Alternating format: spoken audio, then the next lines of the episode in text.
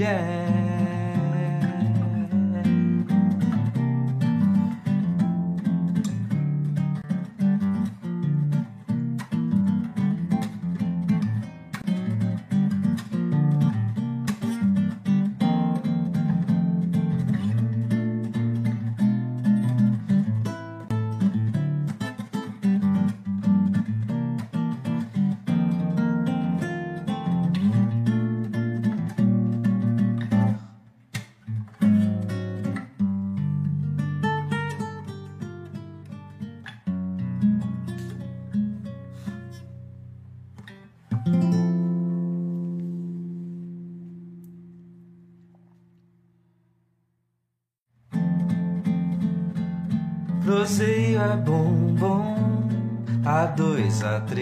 demais. Sou proseio, a dois é bom demais. Proseio com café, com bolo de fubá, um pão de queijo e doce de colher. Pois é, um pão de queijo e doce de colher. Proseia 2 Direção e apresentação Márcia Braga e o seu filho Murilo Braga. Proseio A2 é bom, A2, A3 é bom demais. Sou proseio A2 é bom demais. Proseio com café, com bolo de fubá, um pão de queijo e doce de colher. Pois é, um pão de queijo e doce de colher.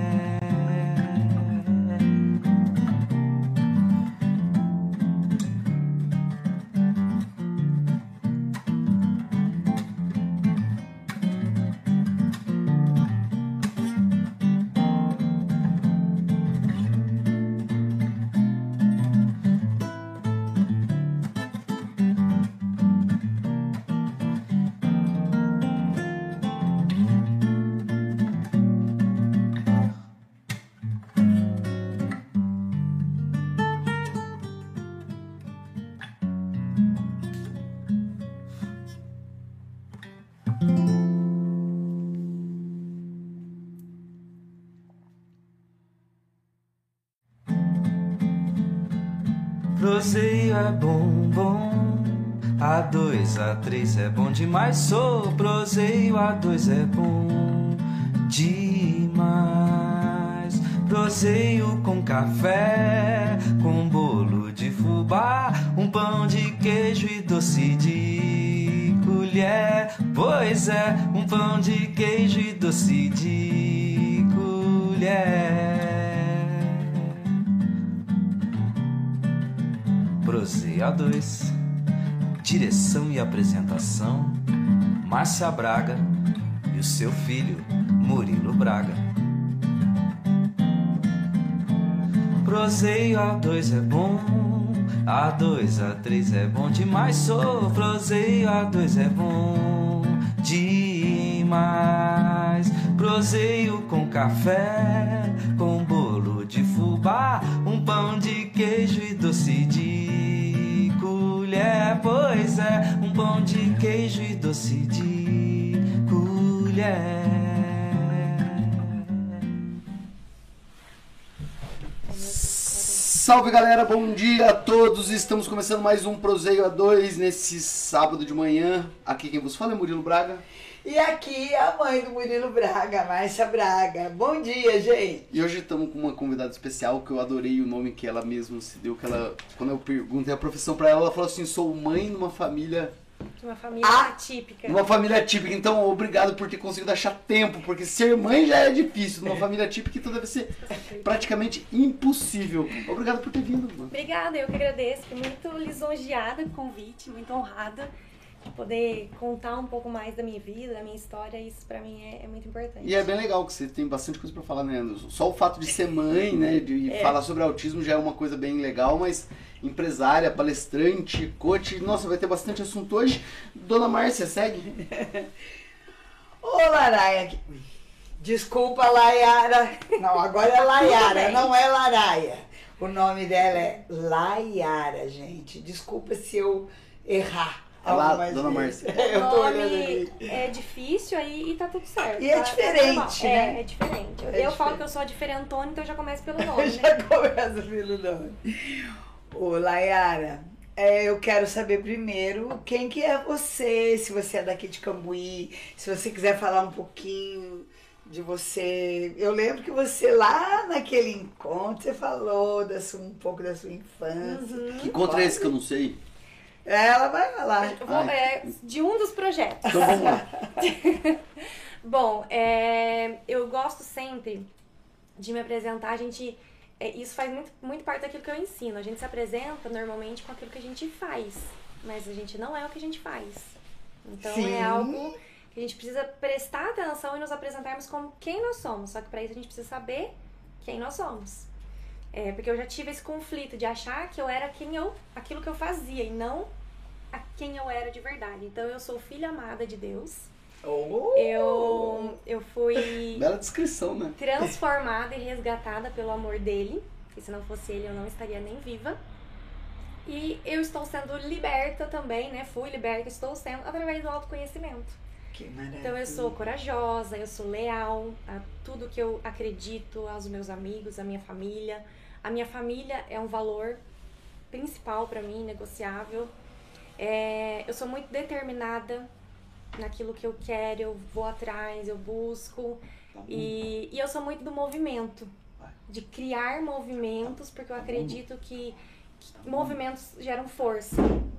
E com isso a gente pode conseguir muitas coisas. Então eu sou muito do movimento, assim, gosto de gerar Mas movimento, tá meu. Instagram gera tá movimento, nos projetos eu quero gerar movimento, por isso, porque os movimentos eles trazem força e trazem novas construções, então eu acredito nisso.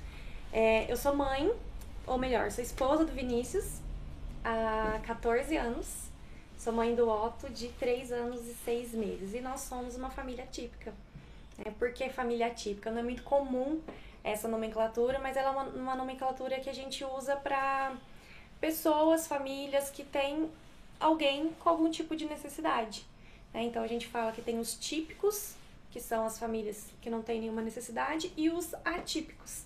Né? Para não falar anormal, aí foi criada essa Porque é normal, fica nomenclatura, meio, não é? meio pesadão, Porque né? atípico assim, foi legal. normal, eu sempre falo, eu falo, gente, que é O que é normal, né? normal? É, Todo mundo é então. normal? Não. Cada um tem o seu conjunto de peculiaridades. Então, eu sou diferente de você. Então, pra você, o seu pode ser normal, mas o meu modo de viver, a- as minhas características podem não ser normal.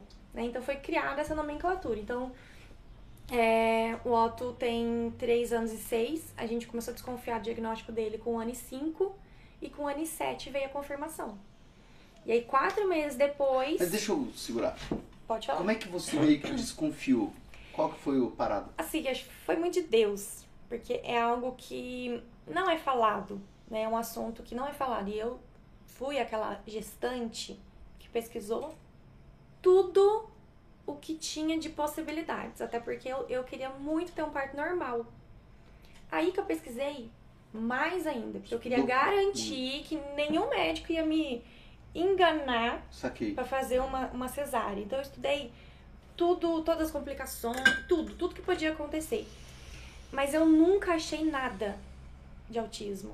No, no pré-natal, nunca fui falar, a gente faz vários exames para ver né, se tem alguma é, Até porque não, não, dá, não dá pra saber, né? Não, não dá nasce. saber.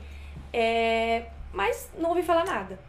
E aí, e quando o Otto nasceu, aí eu passei a acompanhar todo o salto de desenvolvimento. Todo o desenvolvimento dele eu acompanhava mês ele é o mês. segundo filho, é isso? Meu primeiro É filho. o primeiro. E acho que é o único.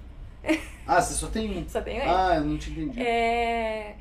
E aí eu fui acompanhando, e pra mim sempre tava tudo normal. Ele demorou um pouquinho pra falar, pra, pra andar, mas assim, achei, e, e todo mundo falava, ah não, tem o tempo da criança, tem o tempo da criança. Só que algumas coisinhas eu comecei a perceber e na verdade começou a me incomodar. Às vezes a gente tava no sofá, ele ficava deitado no chão. Não queria ficar perto da gente. E eu sou muito do contato. Então eu abraçava, eu beijava e ele esperneava às vezes de eu fazer isso. Eu sou meio autista também, né?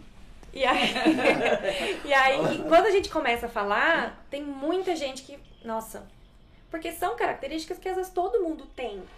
Mas não quer dizer que todo mundo vai ser. Uhum. Mas, à medida que você vai estudando, tem muitas pessoas que descobrem. Que foi o caso do meu marido. Aí a gente foi percebendo isso nele. Ele era muito pequenininho, ele não tinha noção de perigo, ele tinha medo de perigo. Com nove meses ele escalava a janela. E a gente achava lindo, na verdade.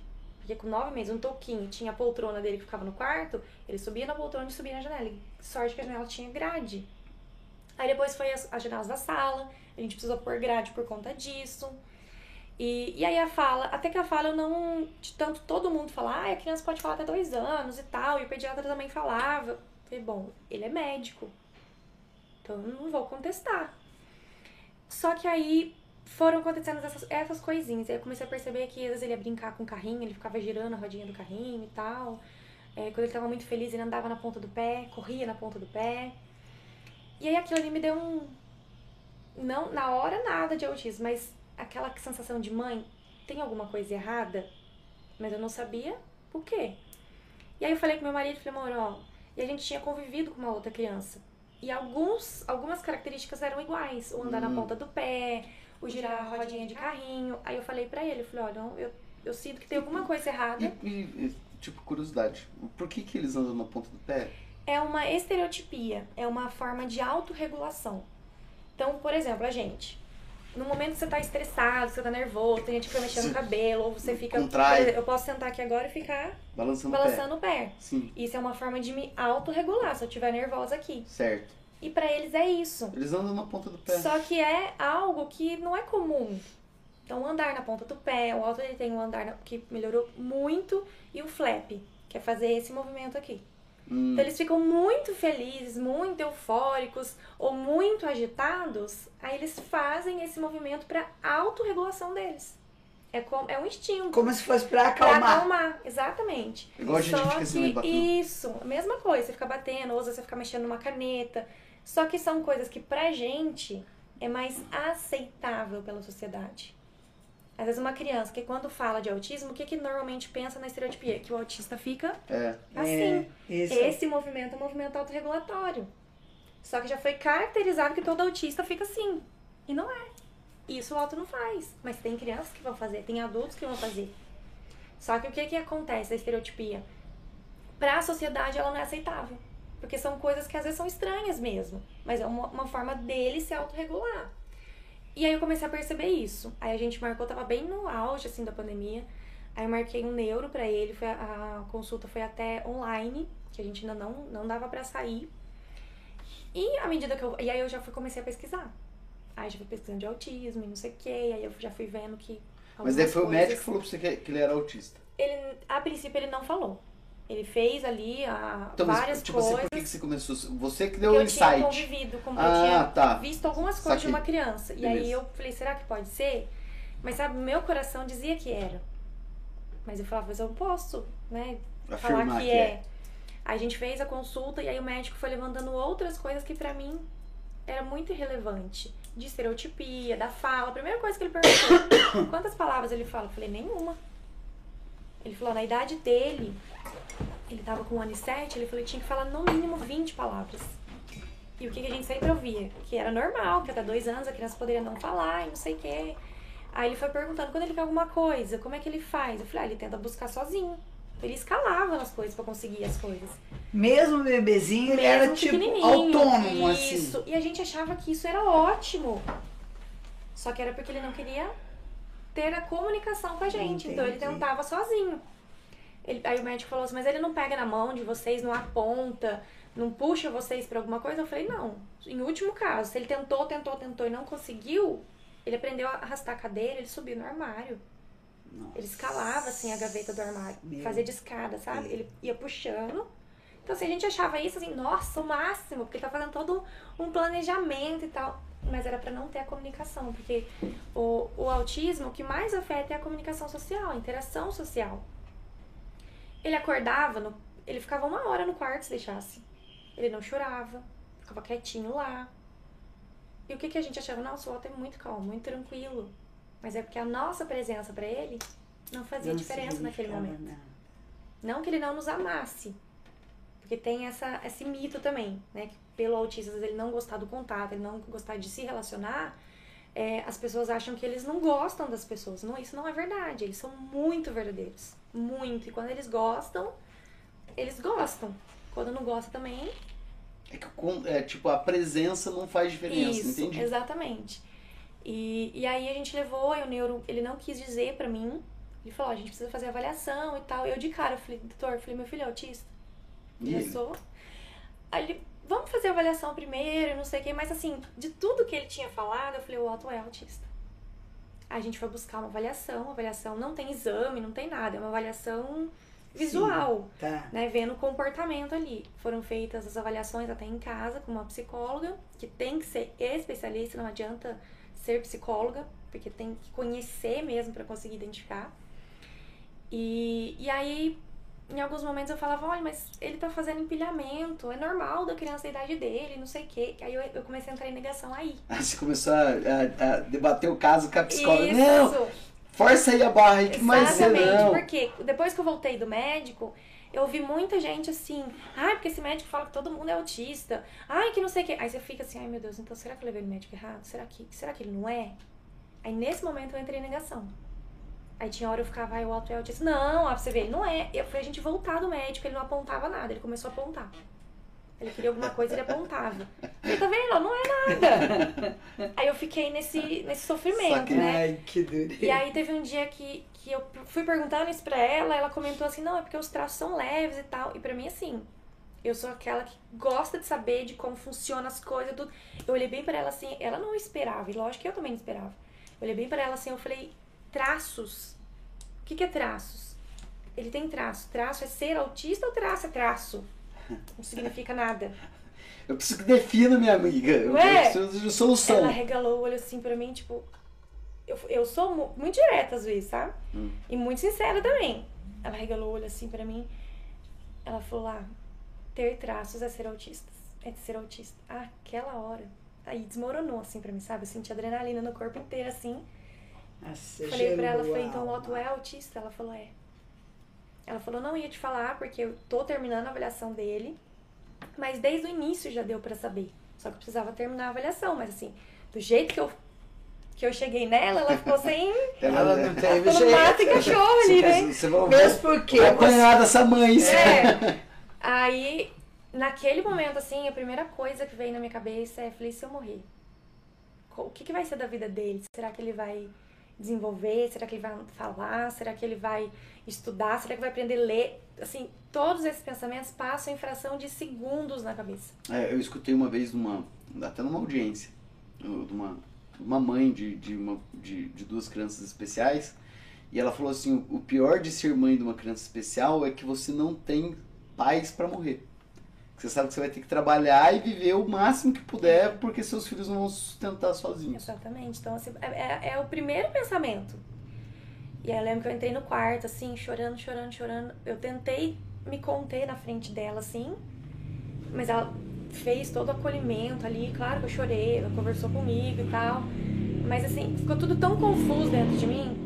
Mas tudo tão confuso. Eu entrei no quarto, eu sentei na cama. E aí eu falei, Deus, eu não vou perguntar o porquê. Porque não, não interessa. O porquê, ai, por quê? Eu falei, isso não interessa. Eu falei, eu quero saber só o pra quê. É só pra eu ser uma pessoa melhor? Ou é pra eu ajudar mulheres igual eu já faço? É, qual o propósito, Isso. né? Mas Deixa Foi eu, eu deixa, deixa eu dar uma pausa de novo, que daí, pra esse negócio da descoberta. E daí, a hora que o- surgiu teu marido na história? Aí, então, isso era só do meu filho ainda. Certo. Não, peraí, vamos então. E tá, você Só conversou meu filho, com aí eu fiz isso. E eu lembro que um ano antes, eu fui pro hospital com a minha, minha, minha amiga, minha comadre, que meu filho dela, o novinho, ia nascer. E eu que acompanhava os partos delas. Duas crianças, eu que acompanhei, fiquei, assisti o parto e tudo. E aí no meio do caminho eles tinham tido uma alteração no exame. E eles não contaram para ninguém. Aí eles falaram, ó lá, você vai. Então você precisa saber de uma coisa. Pode ser que ele seja, que ele tenha síndrome de Down. A gente não quis contar, deu essa alteração. Então, se for, é pra você não, não assustar. E eu lembro que naquele momento, dentro do carro, assim, mas veio uma convicção tão grande dentro de mim. Uma fé, assim, tão grande. Eu falei pra eles assim, fez se ele tivesse síndrome de Down é porque vocês foram escolhidos, vocês tinham que ser os pais dele. Passou. Não era nada, era só uma alteração mesmo do, do exame e tal. E aí, nesse dia que eu tava no quarto chorando, Você lembrou veio a disso? minha voz na minha cabeça, Falando isso pra ela. falando isso pra ela. Então eu entendi que aquela fala não era pra eles, era pra mim. Que Deus já sabia. Quem não sabia era eu, né? Mas eu entendi que Deus já sabia. Só que aí passou. E aí a gente não, não tem, né, profissionais na cidade. Porque, assim, tem profissionais, mas a gente não tem uma clínica, um centro especializado, é, uma equipe multidisciplinar que, que faça ali todo o atendimento. E os tratamentos, eles são muito caros. Não é algo acessível. E pra, pra- eu falo que não é acessível. até pro pai também, né? Acho que os pais precisam mais do que as crianças. né? Sim, e, e foi isso que eu, sou, que eu senti muito. Porque as crianças têm ali o acolhimento e tal, mas os pais eles não têm. Então você vai aguentando tudo ali na pancada. E aí, como não tinha, a gente não tinha condição de pagar as terapias diárias, eu comecei a aplicar com ele. Então eu entrei no papel de terapeuta. E eu tenho esse negócio da execução, de tudo. No começo foi tudo lindo, mas depois foi ficando muito pesado Ah, fica. a relação minha com ele. Eu não conseguia ser mãe mais. Eu ficava 24 Você era horas por terapeuta. dia sendo terapeuta dele. Aí o menino não podia jogar um carrinho que eu já ia lá e corrigia. E aquilo começou a fazer mal pra mim. Porque demorou um tempo pra eu perceber. E aí, vendo, né, o, o, o jeito dele e tal, aí meu marido às vezes chegava em mim assim. Quando eu era criança, eu fazia a mesma coisa que o Otto faz. Eu tô rindo meio de nervoso, tá? Aí teve um dia que ele falou assim, toda vez que você chega em casa e fala, vamos em tal lugar, ele falou assim, eu quero morrer. Dá um negócio dentro de mim e, e eu quero morrer ou matar. Tipo assim. E eu fiquei olhando pra cara dele.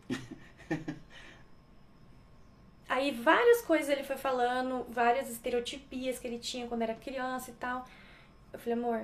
E quando a gente começou a conviver com, aque- com esse menino, na época, ele fez um monte de teste de internet.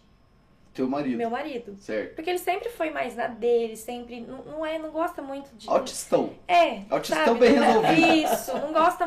Não é aquela pessoa assim, igual eu, assim, que fala e gosta de estar com a pessoa. Não. Se ele puder ficar em casa, quietinho, ele, ele se comunica, ele se conecta com as pessoas. Mas é do jeito dele, ele tem que se conectar mesmo, porque ele gosta muito, ele gosta de ajudar, enfim. Aí eu falei pra ele, eu falei. E aí nessa época, todos os testes que ele fazia dava que ele era autista. Só que a gente Mas- não acreditava, É, imagina. porque o cara tá vivo, virou pai, trabalha, né? Ele trabalha com o quê? Ele, ele é encarregado na Rhodes. de Então, almoxarifado. trabalho de encarregado e tal. Sabe? Só que assim, a gente teve, sempre teve muita dificuldade na comunicação. Sempre, sempre. Ah, você com ele. Eu e ele. É a questão assim de. Que hoje faz tudo muito sentido. Essa questão assim, eu falo muito. Então ele não dá conta de me ouvir em tudo Como- isso. Homem já não Você dá. fala tanto que não dá espaço pra ele. Então, mas ele já nem fala. Você Então, assim, fala que ele, eu falo ele não, muito não é muito difícil, assim. Às vezes É, o ele pai é autistão também. muito. É, vai saber se o senhor Fazer o aí- teste, mas esse é autistão. Aí eu peguei e falei pra ele, amor, se que ele você tá quiser, delay, né? faz o teste, faz a avaliação. E aí eu apoiei ele a fazer. Ele foi e fez. Deu. Mordo o seu Quando deu- autista que Quando deu, ela foi em casa, né, conversar com a gente, dar o diagnóstico pra ele. Eu tava super bem. Ah, tá bom, né, confirmou e tal. Mas assim, o dia que ela leu ali, eu, eu paralisei assim na cadeira. Não falei Meu nada. Deus, eu, tenho, eu sou mãe de autista e mulher que é autista.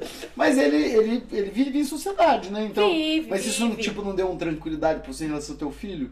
Porque se teu marido é autista, Deu, isso, hã? isso deu, assim, eu falei, amor, você é a nossa inspiração, você vai ser a inspiração dele. Só que como cada um, cada autista é de um jeito, cada autista é único, então não adiantava eu, eu, naquele momento, eu ficar assim, Não, não Ai, o entendi, Otto vai eu ser- tô- você falou que quem cada toda- autista é único. Ah, tá. Eles têm características totalmente diferentes, por exemplo. Nós já somos únicos, né? Exatamente. O autista sai da regra de um ser É, humano. de todas as características, por exemplo, assim, do Vinícius, a gente chama pra ficar. Hoje não existe mais a nomenclatura Asperger. Agora é tudo autista. Mas o Vinícius seria um Asperger. Que é um é o autista, é o, meu marido. esposo, isso. Que é um autista que quase não é. Por, por que quase não é? Porque ele conseguiu se desenvolver, trabalhar. Só que aí, depois que a gente foi percebendo, a gente foi vendo quanto muitas coisas para ele foi muito difícil. Ele demorou muito para aprender a ler. Ele aprendeu a ler com oito anos. Só que naquela época. Era, não tinha, era bem não razoável tinha. isso. Então, né? era diferente. Então, muitas coisas agora a gente entende. E via que não era normal pro que estava acontecendo. Mas foi muito imperceptível. Então, ele é um autista de alta performance que a gente chama. Inclusive Porque tem um livro muito legal que chama Nascido num Dia Azul. É muito da hora. É um, é um garoto que tem Asperger. Nossa, só o que, veio na minha cabeça agora que você falou Asperger. Que ele bateu o recorde mundial de decorar o número pi.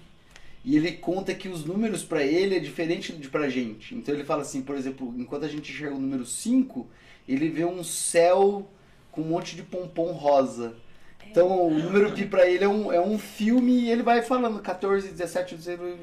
Ele decorou mais de 35 3.5 milhões de números pi do número pi. isso é o hiperfoco. Naquela É, ele sentou dízima periódica do, do número pi, é isso? Ele sentou e, Pensa bem. e ficou narrando por 8 horas. 8 horas falando 3, Meu 14 para entrar no livro de recorde. E Bem vai, legal. e o que, que isso daí são os hiperfocos que eles têm. Por exemplo, meu filho, ele tem 3 anos e 6, ele tá lendo. Quem que ensinou ele a ler? Ninguém. né? Ninguém. Olha que da hora. Sério isso? Daí eu vou, eu vou, eu, Não, eu, eu vou falar uma outra coisa que é muito da hora.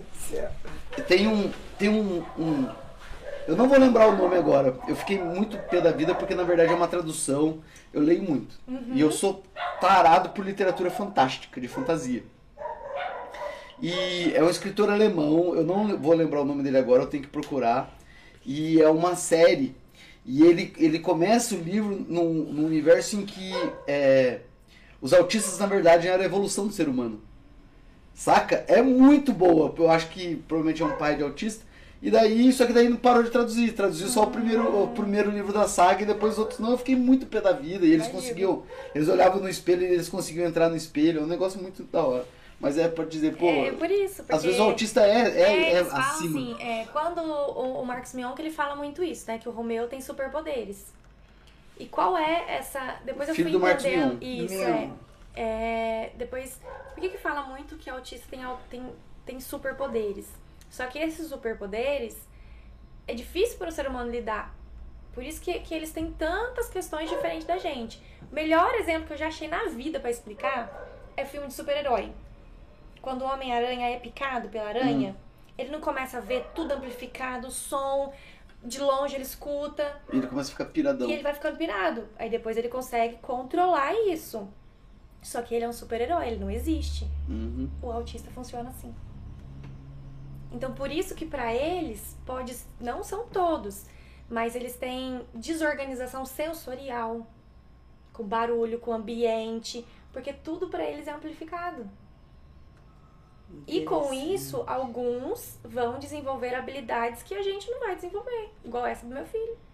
Esses dias eu conversando com meu pai, falei, pai, mas como? A gente vai aprender a ler, a gente aprende primeiro as letras, depois a gente aprende as sílabas, você vai juntando e não sei o quê. Eu Falei, ninguém ensinou ele. Mas é porque ele tem hiperfoco nisso. Mas ele olha que gosta de ler, ele interessante. gosta de número, ele conta em inglês. Tem uma série que chama Um Advogado Extraordinário. Ah, amo. Ah, então. Mas é isso que eu quero falar. A hora que mostrou lá que a criança ela sabia o código penal inteiro, eu achei meio fantasioso. Não é? Você Não é. descrevendo aí. Não é. Gente, que É. coisa Tem aquele incrível. Good Doctor também. Também. Só que são. Eu falo que de todas as séries que eu já assisti, a, a- um advogado extraordinária, ele é o mais real de um autista. Ele é o autista clássico. Aquela questão de quando ela vai passar por uma porta. Que ela tem ela um- faz um assim com os ritual, dedos. né? É deles. É todos iguais? Não. Mas é um- ela é assim. Quando eu comecei a assistir, eu fiquei encantada. Eu maratonei. Agora eu fico lá toda. Nossa, já assisti agora só semana que vem? Saco. Tem uma outra série também que era com o cara lá do 24 Horas, que também parou de ser, que os judeus, isso eu não sabia, eles entendem que as crianças autistas, elas são especiais, elas Uhum. são pessoas chaves exatamente por conta desse tipo de comportamento Então eles médico. têm, assim, é, facilidade para algumas coisas. Não são todos, porque o autismo ele traz comorbidade junto. Ele traz o TDAH, ele traz ansiedade. é, alguns traz deficiência intelectual. E o, o autismo, ele tem nível de suporte. Mas tem autista com, com, com, com déficit intelectual? Parece que eu nunca, eu nunca Muito. conheci nenhum. Muito. Todos que eu conheço parece que é fora da curva. Porque aí, quando tem uma criança que ela é autista e tem uma deficiência intelectual, as pessoas não veem o autismo dela. Ah, entendi. Elas veem, A inte... Ah, o déficit. ser. É. Saquei. Só que por às vezes não- é, veio Que daí com é- autismo. usa aquela palavra feia que é retardo, né? Exatamente. Daí, ah, ele é retardado. Então, ele- por isso que antigamente não se ouvia falar de autismo. Então, o que, que a gente ouve agora? Ah, o autismo tá na moda, agora todo mundo vai pegar. Isso eu já- já ouvi. Seu marido pegou autismo quando? Ele pegou, ele nasceu. Não, mas fala mais do, do, do marido, isso, tipo, pra gente quebrar um pouco E é de- de engraçado, ficar tão- assim. Quando ele descobriu que era autista, e aí? pra ele foi libertador. Libertador falou, pô, eu sou autista, né? porque ele Porque devia se a vida achar. inteira, ele, ele. Esses dias a gente conversando de novo, a vida inteira ele tentou. É, é, a Se descrição dele enquadrar foi. no, no padrão. Exatamente, a descrição. Um dia eu fiz uma live com ele e, e foi muito legal. Então eu deixei as pessoas fazer pergunta, porque todo mundo tinha curiosidade. Certo. Ele falou, eu, eu me sentia um ator. Sabe Sendo o que eu tô quem pensando as aqui agora? pessoas queriam que eu fosse. E isso me incluía. Sabe o que eu pensei agora, Porque eu queria que ele fosse. A de um jeito lá é você, né? Não sou muito nada que eu tenho TDAH? Descobri que eu Não, tenho mas- TDAH. Ah, acho que todo mundo tem, mas é o que eu falo assim, porque se você tá numa casa que os dois são autistas, você, você é a chatona. O normal É. eles. É, é é minoria. Em que sentido? Sim, Porque, sou por exemplo, ela não pode chegar em casa e tchan, tocar o som alto. Ela que é diferente. Ah, Por de- isso Ah. que o Ah, sim, no padrão É da família é É, a chatona. É então, verdade. ela chega colocando o som, ah, ela tem, que- ela tem que se comportar e pra com o viver meu com eles. filho, isso não acontece tanto, porque como a gente descobriu pequeno, então hoje o Otto é super carinhoso. Mas o- meu contato com ele ajudou. Uhum. Ele, ele abraça a gente na rua. Se ele entrar aqui e ele gostar de você, ele abraça sua perna. E fala abraçom. Não sei o que, que ele fala, o abraço, ele fala abraçom, é muito engraçado. Então ele é muito carinhoso, ele vem, me beija, me abraça. É, a gente tem os, os rituaizinhos nossos de contato e tal. Só que meu marido não, eu conheci ele já era adulto. Então, assim, às vezes eu tô lá atropelando, aí de repente fala, ai amor, desculpa. Porque aí Cai a tua ficha cai a que. minha ficha. Agora você sabe que ele é autista, você tem que pegar Então, ele. assim, pra- então quando eu descobri o, diagnóstico dele, pra mim foi muito pesado. Porque o meu filho, eu É estava aprendendo. Ele eu tinha que reaprender. Que- E aí, assim, foi um negócio assim, eu ouvi muito isso. Ah, mas ele- você conviveu com ele até aqui, o que, que vai mudar? Pra mim. Mudou que agora eu sei. tudo. Eu sei, mano. Ia mudar tudo. E assim, eu entendo que eu precisava respeitar ele do jeito que ele era. É, Então eu ia ter que aprender? Então, pra mim, ainda é desafiador, às vezes. Às vezes ele chega do serviço e eu já começo a falar, falar, falar, falar. falar. Aí tem hora ele fica assim. E fala, nossa, amor, desculpa. Porque o, o trabalho dele acaba sendo estressante. É muito barulho, é muita coisa. Ele convive bem com isso? Convive. Mas Aprendeu ele sente. Ele sente. Então, às vezes, tem coisas assim que eu faço. E essa questão do, do cobrar, eu cobrava. Claro, é. Eu cobrava, eu queria que ele fosse diferente, eu queria que Ah, ele mas falasse por que, que você não faz assim? Por que, que Exatamente. você não faz assim? Então, aí Ai, amor, você não me leva nenhum show. Imagina não levar você num show, deve ser um ele até suplício. vai. Só que assim, quantas vezes a gente já foi algumas vezes, tipo, eu olhava pra ele e tava assim, ó, e ele tem uma sensibilidade muito grande, porque ele tem um problema de visão. Certo. E aí quem às vezes já tem alguma coisa, o, o organismo compensa do outro, né? É, Se exatamente. tiver alguém ali perto do meu carro, ele sabe que a pessoa vai entrar. É umas coisas assim que você fica porque ele desenvolveu essa sensibilidade. Então, o áudio, só que eu achava, a gente achava que era isso. Por ele ter essa sensibilidade. Ah, é porque você, você escuta muito, é por isso que você não gosta de. Isso, a gente Aquele achava que era povão isso. tocando nele, ele lá Já naquele teve Imagina vezes a gente. Teve uma vez que a gente foi no show em Pouso Alegre, ele levou o plug. E eu, tipo assim, pra mim, falava, nossa, mas. Será que é Tipo. tudo isso? Então agora a gente sabe que é.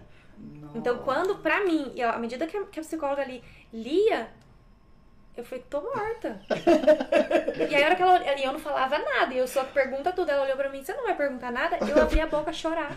Vou perguntar o quê, bem? Eu sou diferentão da casa agora, eu preciso de terapia. Eu que É, preciso eu me- preciso de- adequar. É verdade mesmo. Sabe, assim, naquele momento eu falei, agora eu tenho dois homens autistas dentro da minha casa. Só que, aí, claro, que eu olhei pro lado negativo. Falei, autista não gosta de toque. Falei, eu sou a pessoa do toque Não gosta de som, Não gosto de. Eu não amo. gosta de A barulho. gente é musical em casa. Eu gosto de falar. Falei, eu preciso do toque. Falei, preciso agora eu falar. tenho que me anular. Então, assim, foi muito difícil pra mim. Muito. E os dois devem conviver muito bem. Sim. Às vezes eu pego pesado com o Otto em sentido assim, fala, fico falando na cabeça dele. Vinícius olhou, para de falar na cabeça dele. Aí eu já entendi que, tipo, não é o fato de eu estar falando, é que eu tô É. repetindo muita coisa, sabe? Hum, tá bom. Então acontece isso. Da Só que melhorou muito. Porque agora eu entendo que, ah, ele não vai ficar me abraçando o tempo inteiro, o dia inteiro, mas isso não quer dizer que ele não gosta de mim. Porque antes ficava, mas você não me abraça, e você não sei o quê, e não sei o quê, sabe? Eu Então, quero carinho, me dá é, carinho. Já só dei, que essa- já dei só antes de ontem. Isso. Às 9h40. tipo isso. Pra ele é diferente. É, ué. Ele não precisa me abraçar tô dizendo, pra você é diferentona da. Eu casa agora. Então isso pra mim foi muito difícil. Como é que era o meu. Meu, às vezes o deu, por exemplo, era autista. Vocês não sabem. Como é que Pode meu avô ser. manifestava carinho pra minha irmã quando era bebê? Fazia tchá, tchá, tchá. tchá, tchá, tchá. Tchá, tchá, tchá. Sabe Tchau, a, a advogada lá? Tem, tem algum, alguns do, algum episódio lá que ela vai dar um abraço em alguém. E aí ela, Ela vai assim. Primeiro ela fica dura, tipo, ela pensa, ela vai assim. Aí ela abraça, ela só dá uma encostadinha assim e dá uma batidinha. Ele olhou assim, parece quem? Eu fiquei olhando e falei, não sei, amor. Ele, aí ele começou a rir. Falei, ah, é igual você abraça. Tem uma outra série que é muito legal, The Big Bang Theory, tem o Sheldon. Sheldon é autista, provavelmente. Ele tem um determinado momento que ele quer aprender a sorrir. Porque ele quer ser... Ele fica. Não, daí, daí ele fala assim, então sorri pra mim. Ele fala... Tá falando, larga, mano, de sorrir. Larga. Por favor, O. Dr. Doctor, por exemplo, é, tem autistas igual a ele. Só que você vê que às vezes ele, ele é mais contido. Porque o autista também, ele tem dificuldade com o literal. Então, Entendi. dependendo, eles têm dificuldade com entender o que, que é. O que eles precisam do concreto. Coisas subjetivas pra eles é difícil deles entenderem. Então, por exemplo. Ah, então é o contrário, eles têm dificuldade com aquilo que não é literal. Isso, tá, isso. Falei errado. É, então, às vezes, você tá falando alguma coisa com eles e, tipo, eles não entendem. Ironia. Ironia, eles têm dificuldade de entender. Então, tem aquela coisa, às vezes, que acaba sendo muito inocente. Então, tem várias coisas. Claro que aí vai ter também de, de autista pra autista. Como eu tava falando, tem nível de suporte. O que que define esse nível de suporte? O quanto a pessoa precisa de outra pessoa. Então todo mundo olha pra mim, olha pro outro e fala, ah, eu, é, eu ouvia muito assim. Ah, mas é levinho, né? É levinho? É levinho porque não é você que tá lá em casa, você não sabe o que é? Ah. Você não tá comigo. É autismo levinho. Deixa eu só. É levinho. É, é, o pessoal, bom dia a todos que manifestou aqui no, no grupo. E Milene, por algum motivo o, o YouTube cancelou sua mensagem. Se você quiser mandar alguma coisa, manda pra mim no privado que eu pergunto pra ela, tá bom? É, eu tô querendo chegar no pico. A hora que chegar nos 50, eu falo minha primeira vez de patrocínio. Estamos correndo. Então, assim, hoje o Otto, ele é nível de suporte 2. Ele é super sociável, ele tá desenvolvendo muito bem, mas enquanto ele não tiver Quantos a fala níveis são? funcional, são? três níveis. O 3 é o, o, o, mais ferradão e Isso, o 1 é o que isso. melhorzinho. É, só que com as terapias, por exemplo, fazendo os tratamentos direitinho, uma, uma criança que é suporte 3, ela Pode. pode baixar até pra 1.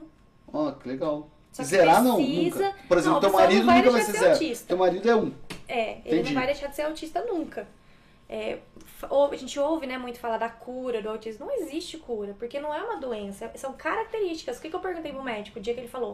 Eu falei pra ele, o autismo é uma deficiência. Aí ele desenhou o cérebro assim pra mim. Ele falou, não.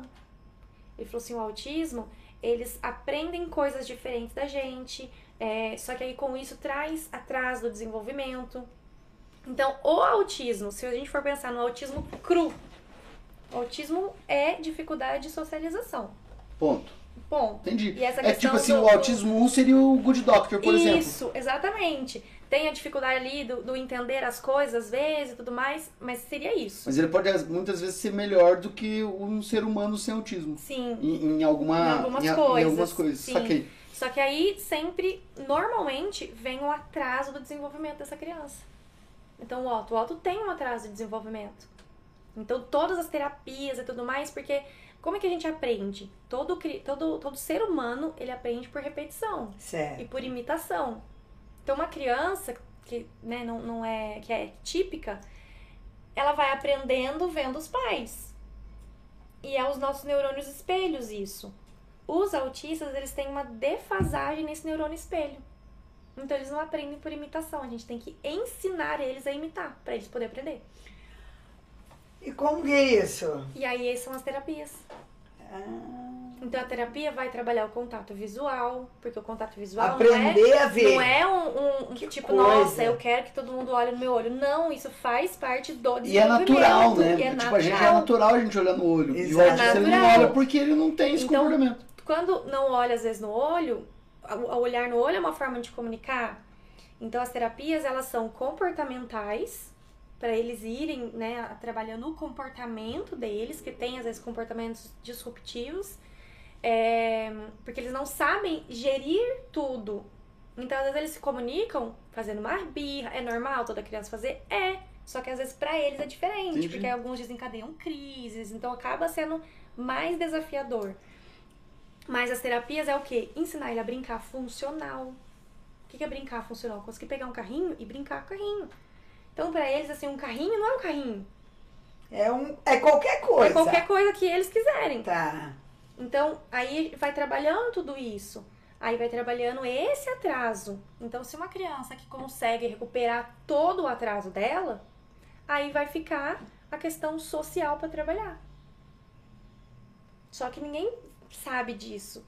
E aí não, às vezes, a maioria não entende exatamente o que, que é o autista, como é que funciona ali um autista e tudo mais. Não, na verdade eu acho que é, a gente supõe, né? Sim. Vai precisar um autista virar médico especialista em Pra autismo pra poder explicar. pra É. gente. É. Então, assim, por isso que quando a gente descobriu o Vinícius, eu falei, amor, você é uma pessoa que vai poder ajudar muita gente. Porque Com você é certeza. adulto, você casou, você estudou, você trabalha, tem as dificuldades? Tem. Mas todas superadas. Mas Dá pra superar. Tem coisa que, que, que eles lidam pra sempre. Entendo. Então, por exemplo, esse negócio do, da, da, da imprevisibilidade. Se eu chegar em casa eu falo assim pra ele, amor, fulano vai vir aqui agora. Nossa. Tipo, Ele não vai surtar, ele não vai fazer nada. Mas eu sei que é desconfortável pra mexe com o emocional ele. dele, Mexe, né? mexe. Entendi. Então, com isso, eu comecei a, a ir me policiando. Tô falando que eu sou autista, mãe? Ter, pre- ter previsibilidade e Ô, menino, vamos fazer o teste. Então, é, é, é algo assim que são muitas sutilezas e algo que é muito complexo. Porque cada um, por exemplo, o, o, o nível de suporte, o nível de autismo do Vinícius é diferente do outro. Porque embora nunca ninguém a- soube, ele apesar- desenvolveu e- sem e terapia. assim, e o nível tem um, um outro lance que. Apesar, tem um nível que tenta é, classificar. Mas eventualmente não, não é igual também. Não, Ah, eu sou não. dois. A minha Marcia fala, eu também sou dois. Mas às vezes a, a manifestação dois em mim é totalmente diferente da dela. Exatamente. Exatamente. Pô, então, bem tenso. é, é a questão do suporte. Quanto mais suporte ele vai precisar, aí a gente dá esse nível. Antes a gente falava grau. Mas não é um grau, é um nível de suporte É um mesmo. nível de, de De, igualzinho. de independência. vou- vou- tipo, é igualzinho faixa na arte marcial. Isso. Tipo Que, é- que serve muito mais pra quem tá ensinando do que pra quem tem o dom da faixa. É, então assim, é dias e dias. Tem dias é muito tranquilo, tem dias é bem conturbado. E por isso que os tratamentos eles são muito importantes, muito, muito, muito importantes. E o quanto antes começa. A gente luta para que o diagnóstico seja cada vez mais precoce. Porque daí ajuda na fase do desenvolvimento. né? Exatamente, porque essa fase aí de até 3 anos é onde está acontecendo a plasticidade neural.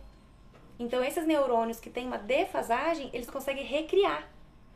Só que se passou dessa fase, não é que, que é impossível, mas pode ser mais demorado, pode ser mais trabalhoso. E, infelizmente, os pediatras, eles não estão preparados. Vão- estão começando agora. Mas agora tá é isso que eu ia falar, porque eu estava lendo, não sei onde que eu li sobre isso, que é, no Brasil, eu acho que é essa reportagem mesmo que eu li, esse processo de lidar com o autismo começou em 1990. É muito novo É, ainda. Antigamente. A gente não ouvia falar sobre isso. É porque era existia, muito- eles eram isolados. sempre existia, mas a gente ia separando na natureza. Eles eram isolados. Eu tinha um amigos- retardo, né? Eu tinha, Você lembra do. Exatamente. Alguns, daí você começa a lembrar, né? na escola, quando eu estudei lá em São Bernardo, no Colégio Ábaco, lembra do Alan? Alan era um dos meus amigos. Chegava na hora do intervalo, ele ficava sozinho em frente ao muro, toda, toda vez, pegando pedrinha, ele pegava pedrinha e jogava no muro. Pegava pedrinha e jogava... Só isso que ele fazia no intervalo. Provavelmente ele era autista, só que não existia, não É, existia diagnóstico. Não havia, talvez, esse cuidado, esse Porque ele era funcional, diferente, ele né? estudava, ele ia bem nas provas, e- só que ele ficava lá, ele nunca brincou com a gente. A gente saía pra brincar, a criançada, ele ficava lá na frente do muro jogando pedrinha na E parede. isso, é assim, eles têm isso, mas as terapias elas servem pra isso. Pra eles aprender A tentar a brincar se com a criança. socializar melhor. Então, hoje, lá na onde o Alto faz terapia, são várias profissionais que atendem ele. Pra ele não generalizar que é só uma pessoa. Pra ele conseguir Entendi. ficar com várias pessoas. Então, assim, o Otto, no caso dele, é bem tranquilo a gente sair com ele. Tranquilo assim. É, ele não estranha tanto os ambientes. Mas tem autistas que não entram no carro. Vai, você vai entender o que, que é que acontece na hora dele passar? Não, mas ele não entra. Nossa, acho que eu lembro de uma cena Então, de uma tem criança coisa que não assim- queria, mas não queria entrar no carro, mas nem mas nem por decreto. Então, então, são várias coisas, só que não dá pra é. falar, olha, esse é todo mundo assim, porque não é.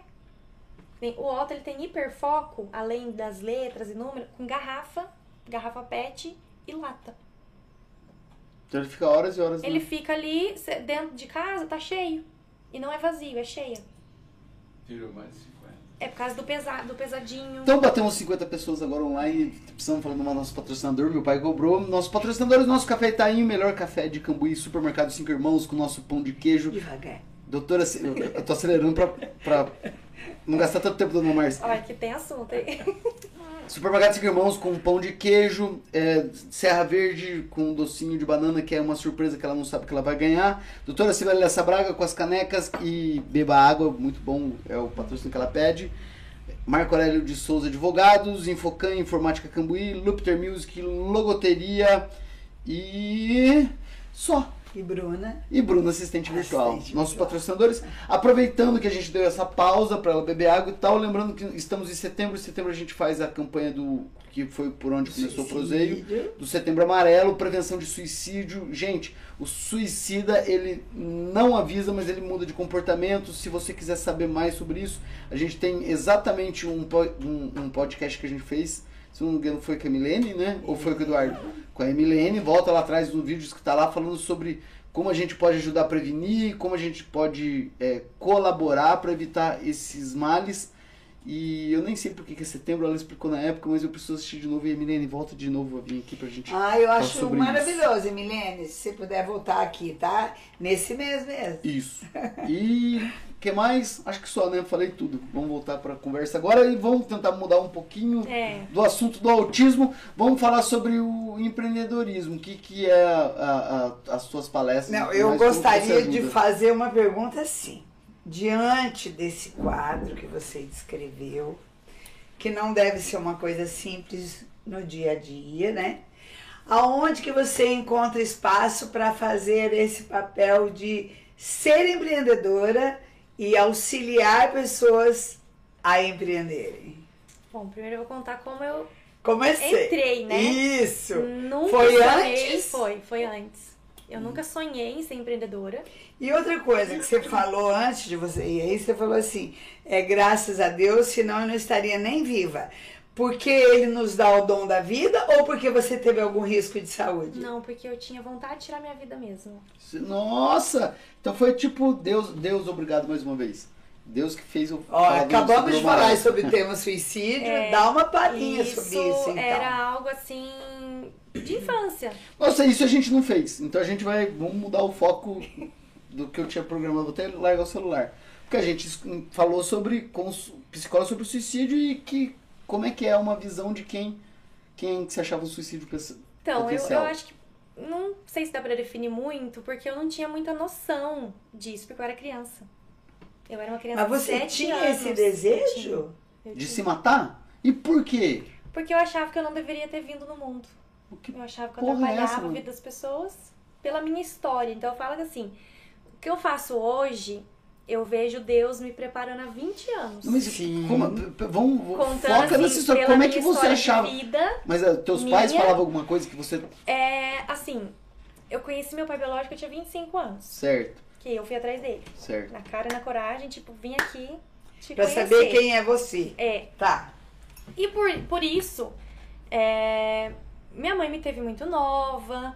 E aí ela precisou ir trabalhar numa outra cidade com o meu pai, que é o meu pai, né, que me criou e tudo mais.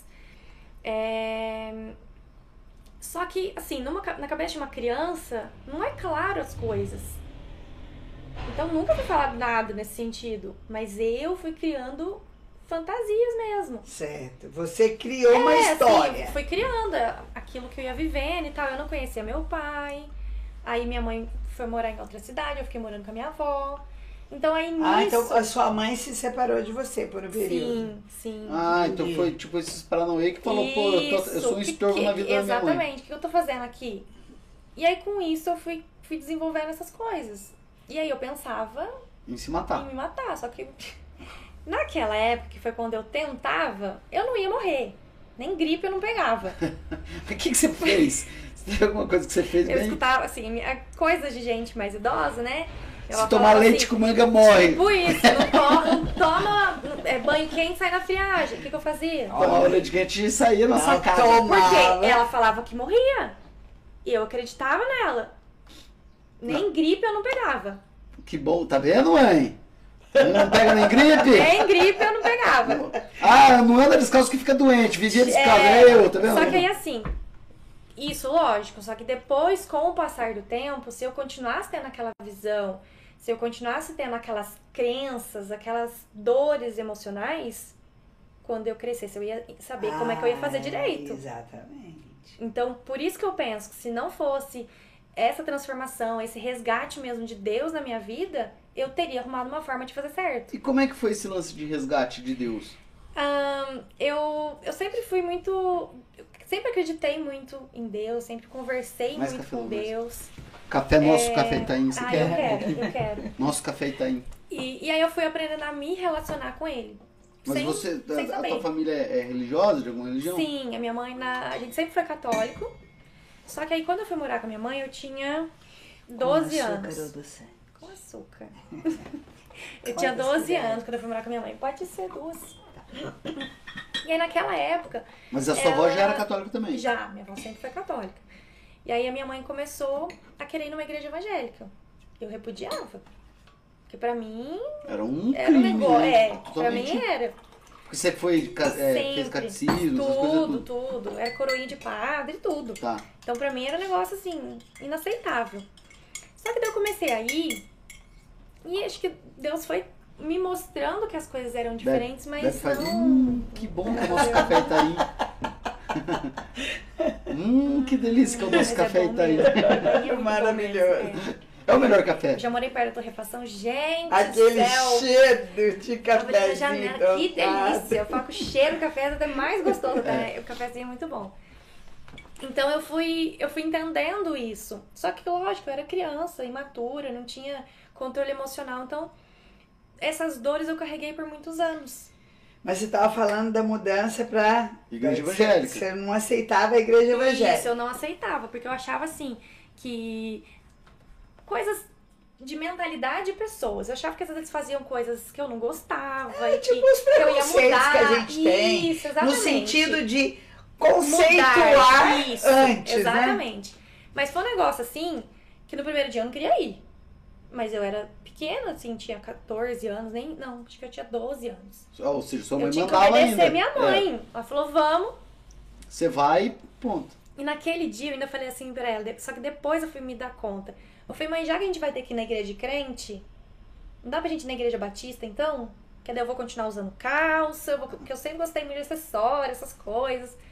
E ela tava indo na assembleia. Tinha que usar saia, que não ia poder Entendo. usar acessório, não ia poder usar nada. Então eu queria ir. Só que eu não queria de jeito nenhum. E do nada eu falei pra ela, já que a gente vai ter que ir, não dá pra ir nessa? Então quer dizer que o meu pensamento ali já tinha mudado. Exatamente. Aí fui. Fui um dia. Fui por, por obrigação.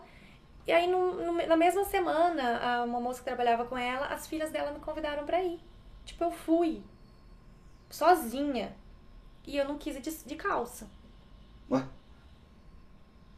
Então, sabe assim? Só que assim, eu vejo tudo isso, não era que, ai, nossa, eu tinha que sair daquela igreja que não usava calça. Fiquei dois anos sem usando, nada. Mas ninguém me obrigou.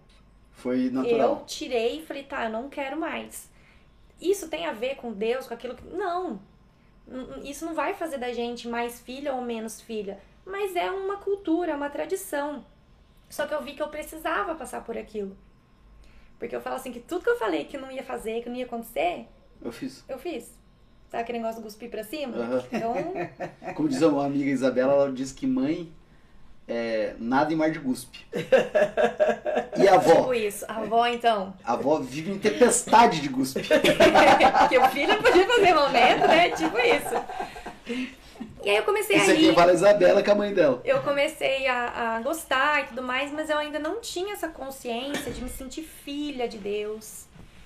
Ainda era aquela relação assim com Deus, um Deus, um negócio distante, uma coisa Inatingível. muito grande, inatingível, que se olhasse pra mim dar um raio assim, É. pronto. Sumia tudo. Então era aquele medo, pra orar assim, era aquele medo de falar, achando que ele não ia saber as coisas, né? que tava aqui. É, não contar, aquela coisa toda. E aí acho que isso foi mudando mesmo, assim, de alguns anos pra cá, já adulta. Porque aí eu fui iniciando processos de autoconhecimento. A Janine, sua prima, mandou um beijo. Mandou um Ai, coraçãozinho pra ela. mandou pra ela. Aí, É, lá. Aqui, eu tô ali. É, então, assim, eu fui entendendo que eu acredito sim que nós podemos nos curar, que Deus nos cura, né, das nossas feridas e tudo mais. Mas tem coisa que a gente vai ter que olhar para aquilo, Sim. porque aí a gente vai ter que lidar com aquilo, é, ressignificar. Então, tem o que Deus faz? Tem, mas tem a nossa parte também. Sim. E que essa é comecei- muito importante. Muito. Eu falo que a minha vida se resume né, nessas coisas, autoconhecimento, que é o que eu falo muito. E, e aí eu comecei a me conhecer, então fui entendendo assim, é, os comportamentos que eu tinha, a questão assim de, de, de querer. de ter que lidar com rejeição. Então isso pra mim era muito difícil. Eu queria fazer tu- tudo que todo mundo pra agradar as pessoas, eu não sabia desagradar, porque eu achava que as pessoas não iam me querer. Então eu era sempre a boazinha, eu não via qualidades em mim. Porque aí vai muito da nossa criação também. Eu, né, eu fui criada pela minha avó, que também teve uma vida muito sofrida. Então todo o trauma dela, ela ia reverberando na gente. E você absorveu. E eu era criança, né? A gente vai absorvendo. Então eu fui entendendo isso, que aí eu fui olhando pra mim. Depois eu fui me conhecendo, entendendo assim, a- coisas que hoje pra mim parece ser simples, mas pra grande maioria não é. Entendendo a nossa linguagem do amor, nosso temperamento. E quando você vai se entendendo, você vai entendendo os seus comportamentos. Bom, quando acontece tal coisa, eu reajo assim. Isso faz bem pra mim? Não, não faz. Então eu preciso aprender a lidar diferente. Então, isso é o autoconhecimento. Então, com isso, e entendendo esse amor de Deus, entendendo que. Aí teve uma vez no- na igreja, isso foi muito marcante pra mim, só que eu só fui entender isso adulta. É, era um culto, tava tendo festa na igreja e vieram pastores de fora, eu nunca tinha visto eles. E igreja evangélica, em algumas igrejas tem, né, a questão de Deus revelar as coisas pras pessoas e tudo mais e tal. E aí o moço me chamou na frente, falei, lascou. Porque eu tinha aquele medo de Deus de contar meus pecados ali pra todo mundo. Mas o pecado era, sei lá, passar um batom naquela época, sabe, umas coisas besta, mas que a gente achava que Oh, meu o fim Deus. do mundo, né? Vai cair um raio em mim agora aqui. E aí ele pegou e falou assim pra mim que Deus tinha me guardado desde o ventre da minha mãe. E que ele iria me usar. E eu ficava assim, eu? Logo eu? Sabe, eu não acreditava naquilo. Só que foi muito profundo. Ele falou assim, e Deus te guardou muitas vezes. Era pra você ter morrido. E aí depois eu fui lembrando que, de fato, quando criança, eu quase morri afogada. Que até hoje eu não sei como que eu saí daquela represa. Porque eu não sabia, eu não sei nadar direito. E o que, que você tava fazendo nessa A gente represa? brincava numa represa na casa numa, no sítio da minha amiga toda semana, só que era na parte rasa. E na semana anterior que eu não tinha ido, como tinha ficado tempo sem chover, eles conseguiram atravessar a represa. E aí ela falou, vamos, semana passada a gente foi. Falei, vamos, só que tinha chovido naquela semana. A gente foi, chegou uma hora que afundou. Que a gente ficava só onde a areia era muito dura. Aí a gente foi e de repente afundou no lodo. Márcia, assim, eu consigo lembrar agora, assim, sabe? A sensação de estar afogando e eu, eu pulava e, eu, e a mãe dela lá em cima do morro olhando, porque a gente brincava de afogar. Com certeza. Duas vezes Uma eu pulei, mão te assim, puxou, realmente. Eu vi, e foi literalmente. Eu- não, a gente nunca soube se foi ela que me puxou, porque eu tava afundando ela quando ela chegava perto de mim. Eu só senti um puxão, assim, com muita força. E, e a hora que eu me percebi, eu já tava no, no duro de novo. Eu não tinha mais força. Minhas forças já tinham acabado pra tentar pular e tudo mais. Então, nesse dia, isso me veio à memória. Aí depois eu fui sabendo de outras coisas que tinha acontecido, que poderia ter acontecido alguma coisa comigo. Então ali eu fui entendendo que não era o que Deus queria. Então a minha vontade, às vezes, de não querer ver, não era algo meu, mas que teria algum propósito. Só que a vida passou, a vida seguiu, E você virou mãe de família típica. e eu virei mãe de família típica. Na verdade, eu vou. Mãe diferentona numa família típica. É. Porque você é diferente da família. eu já sou a diferentona, eu gosto de ser a diferentona diferentona.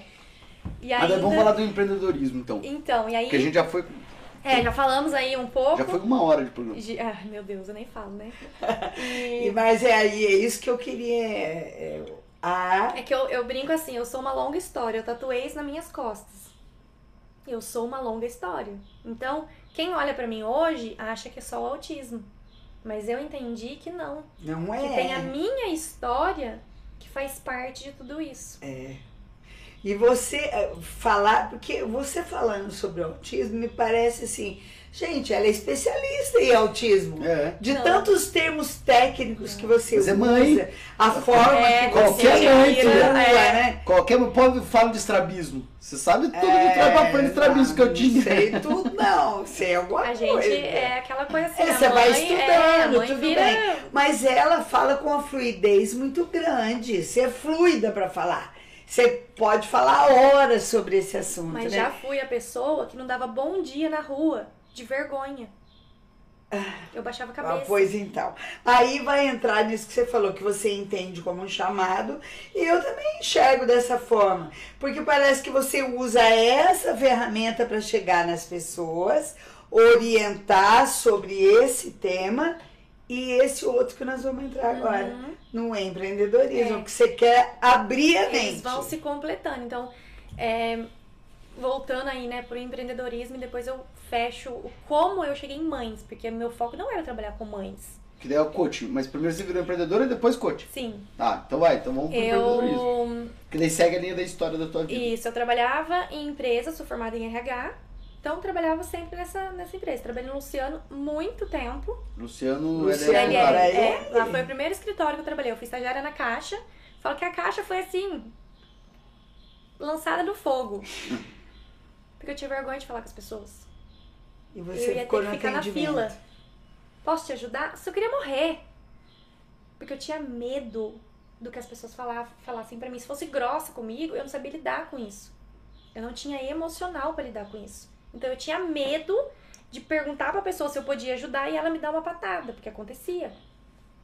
Eu me desestruturava É, emocionalmente. até porque chega no banco, você tá estressado, aquela fila. né? Aí vem a pessoa ali, posso te ajudar? Dependendo do dia que chega, é ruim. E ali foi assim, um teste fogo. Eu, de eu entrar assim, tinha uma pessoa lá que ela era bravona, assim, mas ela me forjou. Ela olhava assim pra mim, dormiu comigo? Ah, Eu não dava bom dia. E muitas vezes Vinícius falava assim pra mim, eu não vou mais levar você na casa da minha avó, não. Você não fala com ninguém. Vinícius? Meu marido. o marido. E era de vergonha. Nossa, o autista cobrando você pra falar Amiga, Então, vamos assim, eu não sou eu Você não- era entendeu? difícil, não é não. Você, é- você era bem complicado o negócio, né? E aí, eu, nessa época, eu trabalhava em Extrema, na Copenhagen, e a minha, o meu objetivo era ser gerente de RH. E tava caminhando para aquilo, tava fazendo pós, tava fazendo inglês e tal e tal, porque eu queria ganhar X, então essa era o meu Meta de ideal de vida. vida. Aí, na- no meio da pós, eu fiz uma extensão de carreira. Aquilo ali caiu meu mundo, meu castelinho desmoronou. Porque eu vi que para eu chegar a uma gerência, eu ia levar uns 15, 20 anos. Dentro de RH, não, não é uma profissão que tem muita rotatividade. Então, para eu conseguir crescer um pouquinho, ia demorar muito. E eu ia ter que dispor muitas horas para uma empresa. Eu falei, eu não quero isso. Porque a minha família é mais importante. E eu sempre quis ser mãe. Naquela época eu ainda não, não, não era, mas eu sempre quis ser mãe. E aí eu entrei assim numa crise Existencial. existencial. Porque eu tive aquela criação que eu tinha que estudar, fazer uma faculdade, casar, comprar uma casa, entrar no serviço e ficar no serviço. Quanto mais tempo de carteira assinada eu tivesse, melhor. Então eu falei, agora o que eu vou fazer? Se eu projetei pra ser isso, eu, eu não sei fazer outra coisa. E aí eu fiquei muito frustrada, muito triste, e eu chorava, eu falava, Vinícius, tem tanta gente que tem umas ideias loucas, que abre umas coisas aí e dá certo. Eu falei, por que Deus pode dar uma ideia dessa pra mim? E aí eu comecei a ver uma moça em São Paulo que eu conhecia, ela trabalhava com fotografia, ela tinha entrado no Mary Kay. Eu olhei assim e falei, hum? Eu tinha entrado aonde? Na Mary Kay, Ah. como consultora.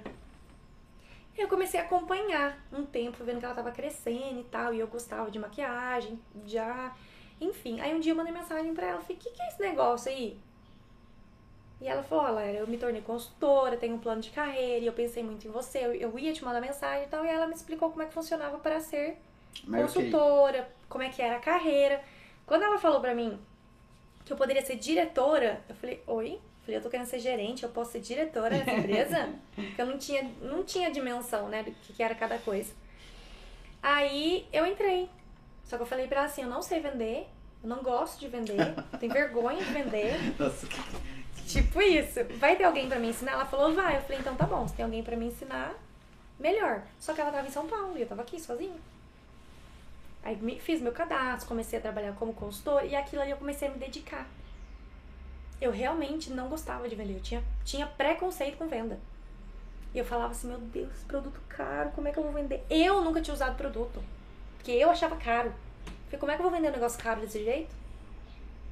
Então eu tive que me convencer, estudar os produtos, Entendi. me convencer que os produtos não eram caros pra eu conseguir vender. Eu não tinha maquininha de cartão e todo mundo falava pra mim que eu não ia vender porque cidade pequena, todo mundo vendia fiado e tal. Eu falava, não, eu vou fazer diferente. Eu vou fazer do jeito que a empresa ensinou, porque eu não quero falir minha empresa e tal, tal. Só que eu não me via como consultora, eu me via como empresária. E eu levei muita chacota por causa disso. As pessoas riam da minha cara. Nossa, agora trabalha com agenda. Uhum. Era assim. Então eu me pus já numa postura de empresária. Aham. Eu sou empresária da beleza, era assim que eu falava. Tinha camisetinha escrita empresária da beleza. Era assim. Só que aquilo foi me dando autoconfiança, que eu não tinha. Zero. E como eu ia ter que lidar com pessoas e eu queria ser diretora, eu ia ter que montar uma equipe. E eu comecei a montar a equipe. Só que eu falava, meu Deus, como é que eu vou ensinar essas meninas e tal? Eu não me sentia capaz. É, porque se se você não gostava, como é que você ensinar alguém a vender sendo que você não gostava de vender, né? E, e toda aquela coisa assim, quando eu falava que eu queria ser gerente, que eu queria ser supervisora dentro de RH, eu queria, mas muitas vezes eu via a minha coordenadora, tipo, dizendo não para outros diretores, para outros gerentes, eu falava, eu não vou conseguir fazer isso.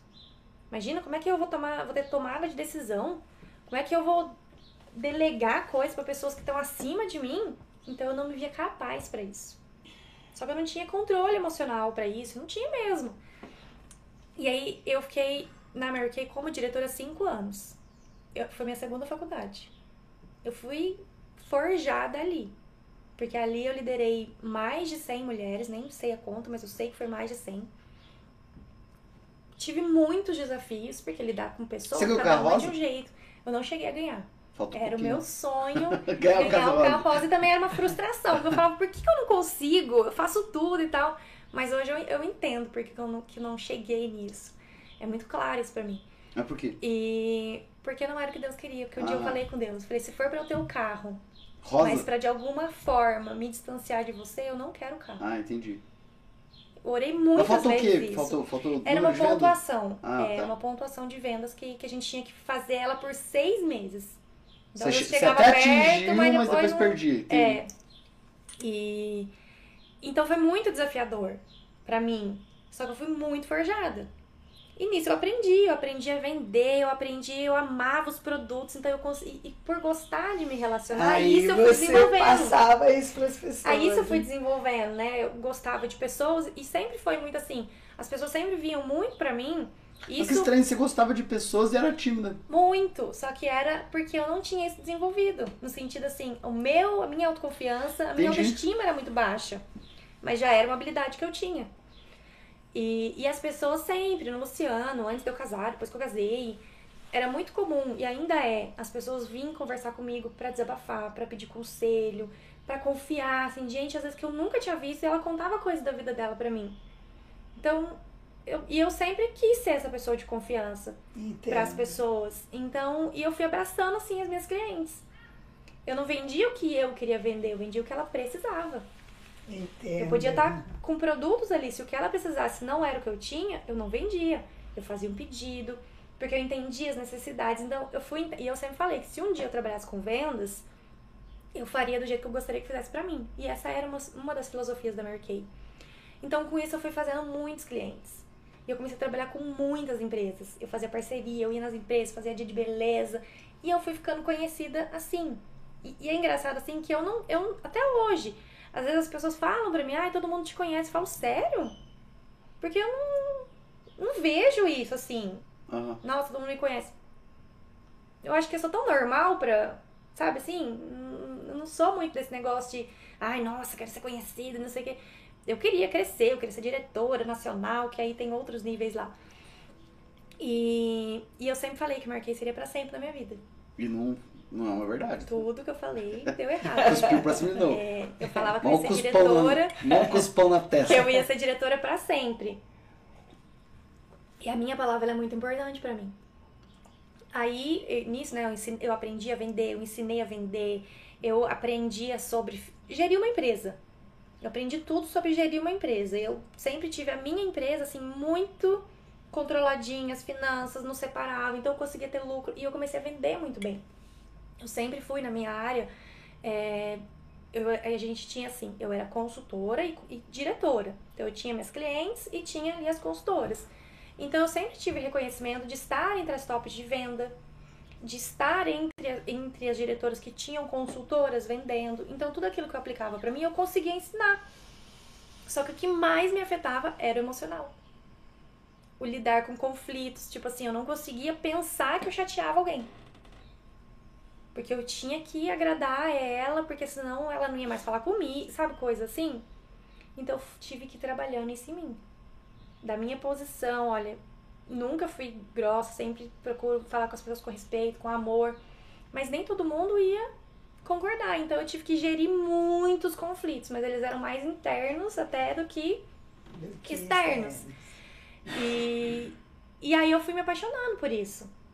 E eu fui me colocando nessa posição. Eu lembro que às vezes eu ia. Uma vez eu fui no banco e o, e o guarda lá, né? Ele falou: Ah, eu sempre vejo você aqui e tal. Você você faz o quê? Eu falei: ah, Eu sou empresária. Enchi a boca, assim, estufava o peito. Sou empresária. Ele falou: Ah, sua empresa do quê? Eu falei. Eu não vou falar pra ele que eu sou consultora, não que eu tinha preconceito de falar de ser consultora, não, eu tinha maior orgulho. Sou empresário da beleza. Só que eu, eu, eu- na hora ali me fugiu. Eu falei pra ele assim: eu tenho uma empresa que vende beleza, autoestima e desenvolvimento pessoal. Não! Do nada, assim, ó. Puf.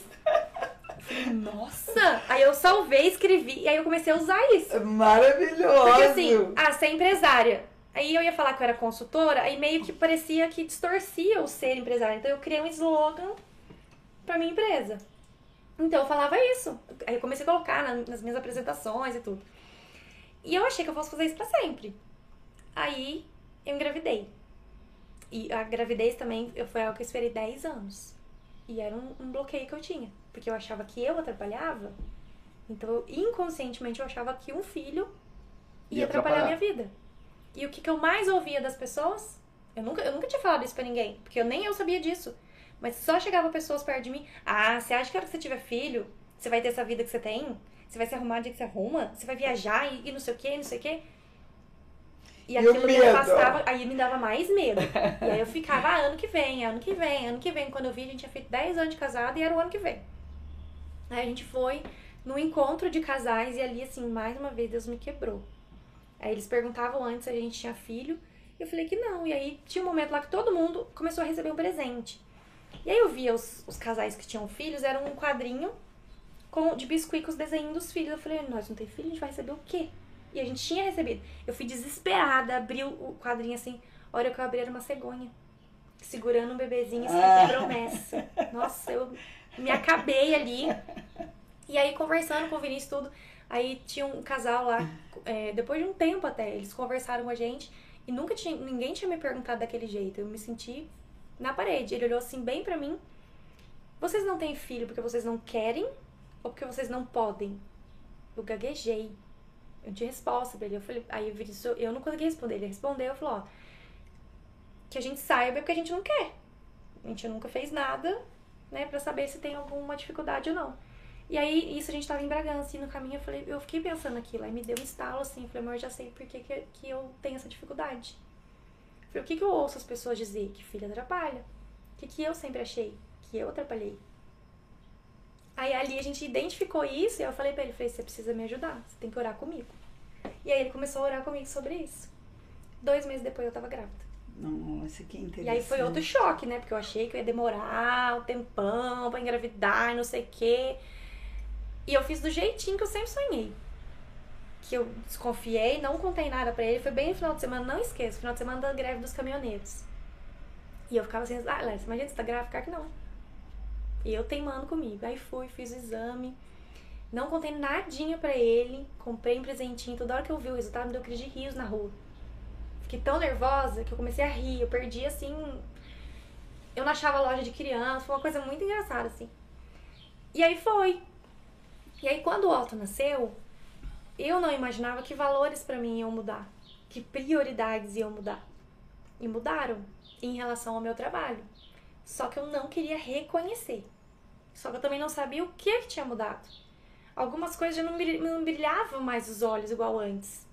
Mas eu não queria dar o braço a torcer, porque eu sempre falei que eu seria diretora pra sempre. Então não podia nada ter mudado dentro de mim. Mas estava mudando. E aí depois que veio o diagnóstico dele, aí parece que eu comecei a ver coisas que antes eu não via. E que eu tinha vontade de, começar. Outras pessoas já tinham me procurado, ah, por que você não dá processo de coaching? Eu falava, não, eu não sou coaching. Porque eu tinha me apego naquela época a um certificado. Eu não tinha um certificado, mas eu fazia um trabalho de coaching já você fazia já era isso. já era um coaching. E aí aquilo foi me despertando a vontade de ajudar outras mulheres. Só que como diretora eu ia ficar um pouco limitada. Porque tinha regras, a gente tinha que seguir as regras e tudo mais. E aí isso foi assim um processo longo e doloroso. De eu entender que ser diretora não fazia mais sentido pra mim. Foi muito doloroso. Era mais um projeto era que mais, você tinha que é, é, tirar da sua vida. foi mais um luto ali que eu vivi. Entendi. E aí eu pensava assim, mas eu falava que eu ia fazer isso pro resto da vida. Eu sei que foi Deus que me deu essa oportunidade. Só que daí eu lembrava das minhas orações, que se um dia eu tivesse que mudar, eu tivesse que fazer alguma coisa, eu queria fazer a vontade dele. E no fundinho, eu sabia, uma luzinha assim me incomodava, mas eu não dava atenção pra ela. E aí foi perdendo sentido e eu e aquilo não era mais eu, porque eu era muito dedicada, é, com, com tudo, com, a- com as minhas consultoras e tal. Então eu achava que eu não era justo com elas também. Porque eu já não era, não tava mais sendo a diretora que eu era antes. E aí foi um processo bem delicado, assim. Aí nesse período que eu descobri meu TDAH, porque foi um, um período assim que eu achava que eu tava com depressão. Só que na verdade eu tava com tanta carga emocional que o meu cérebro me parou. Porque é o que acontece com, com quem tem TDAH. É. E eu achei que eu tava com depressão. Eu não conseguia produzir, eu sempre muito disciplinada com as coisas, eu não conseguia produzir direito. E aí eu busquei ajuda e aí eu fui identificando que era isso. E, e aí em, no, em agosto do ano passado, aí eu lembro que um dia eu falei com Deus. Eu falei, é o meu diretorado que o senhor quer? Porque tava um negócio tão assim, eu falei, se é isso, eu, eu dou, dou. Só que daí passou os dias, eu falei, ah, mas tá, eu, eu entreguei, mas não é. Ah, eu preciso ser parar de ser diretora. Eu achei que eu não fosse parar de ser diretora. Mas não dava, o negócio ia ficando cada dia mais difícil, um negócio estranho. Aí eu decidi que eu ia pedir resignação, que é pedir demissão. Agora, dia primeiro fez um ano. Aí, em agosto do ano passado, eu mandei um e-mail pra eles dizendo que eu não queria mais ser diretora, que eu continuaria atendendo as minhas clientes como consultora, mas que eu não queria mais ser diretora. E aí, nesse processo, foi um outro processo muito doloroso, porque parecia que tirando isso de mim, o que, que ia sobrar? É, exatamente. Parecia que não sobrava nada. que parecia que foi tanto a minha vida durante aqueles anos que, que incorporou tanto que não sendo diretora não existia Layara. Aí eu tive que de novo entrar num outro processo e olhar pra mim, pra descobrir quem eu era. Aí que, eu- que eu fui entendendo que eu não era o que eu fazia. E aí, em todo esse processo, né, de ser muito executora e de estar aplicando terapia no Otto e descobrir o diagnóstico do Vinícius, e esse negócio, ó, quanta coisa foi. É, eu parei de olhar pra mim. E aí, eu era a pessoa que eu ensinava as mulheres a Mas trabalhar autoestima e ficar bem, mas eu não tava fazendo comigo. Fisicamente, eu tava impecável, porque sempre foi, eu sempre gostei. Mas internamente eu não descansava. Eu não tinha um tempo pra mim, aquele furacão assim, sabe? Então meu organismo tava parando. Meu cérebro tava me parando, ou você para ou você morre. Tava mais ou menos assim. E aí em tudo isso eu fui entendendo a dor das mães. Porque eu ouvia minhas clientes falar pra mim: "Ah, não, eu vou ver isso daqui. Ah, não, porque eu comprei um negócio pro meu filho". E eu sempre falava isso, mas você precisa se priorizar, só que eu não tinha filho. Seu filho é importante, mas você precisa se cuidar. E ela- elas falavam pra mim: "Quando você tiver filho, você vai entender". E eu entrei nesse automático, eu não percebi. Aí quando eu percebi, eu falei, tá aí. Agora eu precisei olhar pra mim, cuidar de mim internamente, e eu entendi essa dor de uma, uma mãe, né, sendo atípica ou não. Ela perde a sua identidade, ela deixa de ser ela pra ser mãe, pra ser esposa. E eu lidava com isso. Às vezes eu ia, saía na rua, se eu fosse tomar um sorvete, eu me sentia mal. Porque meu filho não tava comigo, meu marido não tava comigo, então era como se eu não tivesse o direito de fazer aquilo. Então eu fui tendo que trabalhar tudo isso em mim. E aí eu fui entendendo que eu iria ajudar essas pessoas. Só que eu não tinha entendido que era mães, eu ainda achava que era mulheres. Desse autoconhecimento, sabe? De entender quem você é, de entender aquilo que é importante, aquilo que não é. E também para criar filhos. café. Nosso gosto cafetanha é ele é muito bom. E também de criar filhos emocionalmente fortes, porque cada um de nós tem uma bagagem de vida. Tem a sua criação de vida, tem os seus traumas. E inconscientemente a gente vai repetindo padrão. Se você viver numa família que grita, que, que não te dá atenção, a tendência é você repetir. Somos os mesmos e vivemos como nossos pais, né? Exatamente. Então eu fui entendendo que eu gostaria de ajudar as pessoas a quebrar esse padrão. Que Não bacana, porque os viu? nossos pais fizeram errado, eles fizeram tudo O o que que, sabiam. eles sabiam que eles podiam, o nosso melhor. E a gente precisa acolher isso, Exatamente. porque eles são maiores que nós, né? Nós somos pequenos dentro da- do, do campo sistêmico, assim, né? É, que eu gosto muito de constelação familiar. E então eu fui entendendo isso, então eu entendi, aí eu entendi aonde a minha história de vida entrava. Porque quando apareceu o autismo, aí ficou nisso, não, eu vou ajudar, eu vou ajudar, eu vou ajudar. Mas a minha bagagem, a minha, as minhas dores ficou meio que jogado. E eu falei, mas não é possível que eu passei por tudo isso Ah, é isso? e isso daí vai ficar? Então aquilo ali me incomodava de alguma forma, mas pra mim era o autismo. Porque eu tava trabalhando com mulheres. Então não tinha porquê eu ficar trazendo essas dores. E aí eu fui entendendo isso. Que eu precisava começar a trazer as minhas dores relacionado a eu não ter sido criado com a minha mãe, coisas assim. Não que é, é aquilo que eu falei, eu, eu sei que minha mãe fez o melhor que ela pôde. Então eu não tenho mágoa, eu não tenho raiva. Não, ela fez o melhor que ela pôde. E eu olho muito assim. Como eu sempre acreditei muito, tive muita fé. é, às vezes as pessoas perguntavam, ah, mas Deus não queria que você passasse por isso? Ah, foi castigo? Não, eu não vejo isso. Muitas coisas que aconteceu comigo, talvez não era o que ele queria. Dependeu, foram, foram demandas que foram de acordo com decisões de outras pessoas. Mas se eu permitir, ele pode usar isso para ajudar outras pessoas. Então, por isso que eu entendi que nesses 20 anos, de, de quando eu tinha 12, 13 anos até hoje, foi sendo todo um processo. É, estava sendo preparada, Tava sendo né? preparada, Estava foi, sendo, foi. Para eu conseguir expor. estava sendo Isso. modelada, vamos Porque falar assim. quando eu comecei a entender isso, expor a minha história, expõe minha mãe também. De indiretamente. Então, isso era uma coisa que eu falava assim, mas eu não posso fazer isso. Só que depois eu fui entendendo, a história é minha. E eu não tô fazendo isso pra dizer que ela foi uma mãe ruim, porque ela não foi. Ela foi a melhor mãe que ela pode ser pra mim. Mas outras mães, outras pessoas viveram coisas assim. E aí você vai replicar com seu filho? Porque é automático, é um negócio que tá ali no, no piloto automático, você não percebe. E aí, esse ano, em janeiro desse ano, eu fazendo uma mentoria, refinando ali o que, que eu ia trabalhar, o meu nicho, tudo, no Instagram, que eu queria trabalhar no Instagram. Você, tava, você estava sendo mentorada. Isso, Tá. eu estava sendo mentorada nesse período. E aí, eu conversando, falando do autismo e tal e tal, e de repente, a, a minha mentora olhou assim pra mim. Ela falou, você tá definindo aí um nicho que você pode trabalhar. Mães, mães atípicas ou mães e tal. E eu olhei pra ela assim e falei, até parece. Eu não sei falar disso não. Eu tô, eu, eu tô engati... Eu tô passando perrengue pra ser mãe, né? Vou ensinar outras mães a ser mãe. falei, como assim? Eu, né? É tipo isso que a gente pensa.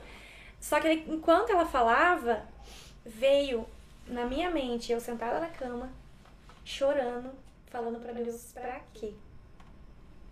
E no meio da mentoria eu comecei a chorar. Não posso nem lembrar.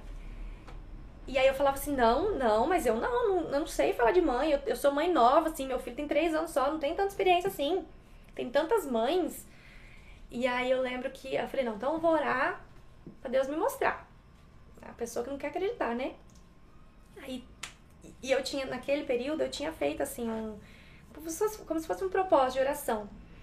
Porque eu queria uma direção de onde eu iria profissionalmente. Eu já sabia que eu queria treinar pessoas, que era o que eu fazia já. Só que eu ia fazer isso fora do Mary E aí eu peguei um devocional e eu comecei a ler. A hora que eu comecei a ler, mas me gelou assim por O que, que dentro. é devocional? Que- É tipo um livrinho de sabedoria, é Tá. um, um textinho Tá. diário, né? Falando um versículo, e, e aí ele explica O versículo. aquele versículo. E ali falava de um homem que é, foi um homem muito bom e no final da vida ele teve um câncer. E aí uma outra pessoa olhava de fora e ele achava assim um cúmulo Que aquilo. Deus é esse? Isso. E aí ele foi visitar esse, esse senhor e o senhor só agradecia, só falava coisas boas. E, e aí no finalzinho era assim: tipo assim, a sua história. Bem, não é isso, mas é resumindo: a sua história, as suas dores, ela é capaz de transformar outras vidas. E nisso foi me gelando assim por dentro. Aquilo ali foi a minha confirmação. Só que ainda assim eu não queria aceitar. Porque eu, eu não me tá achava capaz. Que eu acho que toda vez que eu, assisto é genial, eu gosto de, de- assim, Só pra fazer um parênteses pra gente. Você beber água também e café. É, beber café, beber água. Aquele beber filme cinza, é, é um filme todo poderoso com o Jim Carrey. Aham. Que tem uma cena que é muito legal, que ele tá, ele tá sofrendo, assim, ele tá de de cara e fala, Deus, me mostra um sinal. Daí aparece a placa, pare. Ele, por favor, Deus, me mostra um sinal. Daí piscando, pare, pare. Deus, Deus, cadê você que me abandonou? Acho um caminhão com um monte de placa pare caindo assim, pare, pare, pare. É. Daí ele não para e vamos, e bate o carro. Fala, por que Deus me abandonou? É, é bem isso. Deus tá assim, ó. É bem Ele isso. mostra, Aí nessa época eu ainda fiquei assim, que tem uma Não é passagem nem velado, na né? não é né, nem, de não é que- nem aquela passagem, não é nem uma mensagem, ele nem Não é mostra. É, é discreto. Discreto, é escrachado. ele tá- Isso. É lá, cara. As minhas orações são assim, às vezes, sabe? Escreve no outdoor pra mim, por favor. Ele tá, não, já tá escrito, né? Porque Tá lá. Seja mãe. Leia!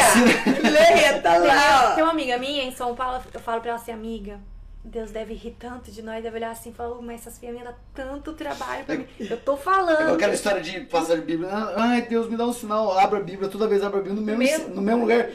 Minha Bíblia tá viciada. tipo isso. O medo era tão grande. Porque, pra mim, assim, eu tava tão acostumada a falar com mulher. Porque eu pensava assim, fala, meus fi- meu filho só tem três anos. Não quer dizer que eu sou mãe nova. Tem muitas outras mães com muito mais experiência que eu. Só que daí eu fui pesquisando na, na- na internet de modo geral. Eu via muitas mães atípicas, mas falando dos direitos de autista.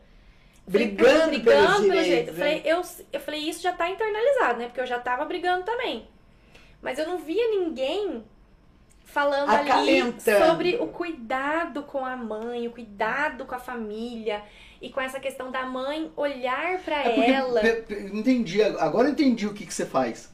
É tipo assim, tem um monte de gente ensinando como proceder com o autista, tem um monte de gente ensinando, mas não tem ninguém ensinando As a mães. mãe a lidar com o fato de ter um filho autista. Entendi. Sim. É igual você ter um Genial. doente Sim. em casa e você é o cuidador. Todo mundo pensa no doente, mas não pensa naquele o que cuidador cuida. precisa muito. Muito de apoio. E aí você olha de fora, e eu por eu ter esse perfil assim de fazer e tudo mais, o que eu mais ouvia era: "Ah, você vai dar conta. Você estuda tudo, você conhece as coisas". Só que eu precisava tanto de abraço. Eu Eu queria precisava tanto. tanto de um de tipo, chora. Aquele abraço que às vezes Pode os seus amados não tinham. Não, ainda mais A capacidade Marido, marido autista e abraço. Entendeu? Então, assim, então Amor, você me doeu abraça, muito em um mim. abracei ontem. Doeu muito em mim isso. Então eu Nossa, entendi da o quanto doía em outras mães. Só que não era só por ser atípica. A maternidade traz isso. É verdade. Depois que um filho nasce, eu falei, eu, eu, eu romantizei tanto a maternidade. Sabe, eu fui tão categórica com algumas coisas. Não, não quero cesárea de jeito nenhum. O outro nasceu do quê? Cesárea, óbvio. Cesárea. Como eu me senti? Frustrada, porque parecia que a culpa era minha. E, e tudo é um caos, né? Mas é Tudo é um caos. Tem uma amiga da minha esposa também que não, cesárea, é, parte normal de jeito nenhum. Eu quero ficar anestesiada, não quero sentir dor. Sabe? Chega É, na cena. Chegou, explodiu a bolsa, ela foi pro hospital, a hora que chegou no hospital já tava coroando. Falou, não, filho, não tem, não tem Não dá cesárea mais aqui não, não. volta mais. Agora não tem jeito de empurrar pra dentro, agora é normal, tem que sofrer, tem que não adianta. Então eu foi o contrário. Deus, o que você quiser vai ser. Aí depois a amamentação, outro transtorno, porque eu queria amamentar, Não veio leite. Até que veio. Mas assim, aí eu me sentia muito frustrada, porque não era o jeito que eu que... Então assim, eu, eu idealizei muita coisa. Eu romantizei Você tinha muita, muita coisa. Tinha muita né? expectativa. É. E aí veio o diagnóstico assim, eu tive que matar tudo. É igual a dona Márcia. A dona Márcia fala que quando ela casou, né? Tu não acha que você precisa de daí tem que lavar roupa. Fala, Chorava, ela falou. Então, e aí assim, aí você vê o porpério, né? Você vê o porpério, você vê mãe na internet, toda bonita. Vocês vão dar risada, pode rir, não tem problema. Eu enchei demais na gravidez, eu engordei quase 20 quilos. É, dona Márcia, pura. Barriguda. Eu levei calça jeans pra sair do hospital. Porque eu vi fulana Saiu engordou no mesmo tanto que eu, famosa. E ela saiu de calça jeans do do hospital. Eu vou sair também. Eu vou sair também. Eu levei a calça jeans, levei uma outra calça também, de malhinha. Nem a de malha quase entrou. Tem que pegar o moletomzão do, do marido. Tipo isso. Uma que comprar aí. pijama lá, porque o pijama que eu levei não serviu. Porque eu jurava, eu enchi demais. Com seis meses, eu não tinha tornozelo mais. né? Nossa. Sabe, eu enchei demais. E eu andava, eu estava entrando em trabalho de parto. E eu estava ali no Braizinho comprando aqui, né? No Braizinho comprando verniz. Eu carregando a latinha assim, verniz pra rua, andando que nem uma patinha assim, enorme, com umas dorzinhas assim. Ah, deve ser dorzinho de. Ah, ele vai nascer semana que vem, porque naquele dia, você vê como é que assim, eu. Te, é, é do meu perfil, tem essa questão do controle.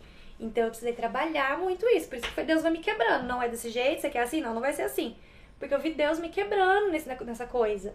Ah, bem, ele quebra os joelhos. É. Quando você não ajoelha, ele vai. É, eu vi me quebrando assim porque porque só assim eu ia conseguir ajudar outras mães, outras pessoas a não terem não é que não pode ter expectativa, mas é ver as coisas diferentes. Moderadas, né? Aí quando veio o diagnóstico do Otto, eu tava esses dias eu achei umas mensagens, eu achei não, a moça que eu conversei no dia do diagnóstico me mandou, eu falei, manda as mensagens que eu tinha perdido tudo. Eu tava escrevendo assim, eu queria tanto essa resposta e agora que eu tenho eu não sei o que fazer com ela. Aí a outra, a outra mensagem, eu não quero ter expectativa, eu não quero ter expectativas. Eu quero aceitar e seguir em frente. Que aí me perguntaram no Instagram, você imaginava que o desenvolvimento do Otto seria como tá sendo? De jeito nenhum, porque daí eu não quis nem fazer nada. Eu não sei como é que vai ser.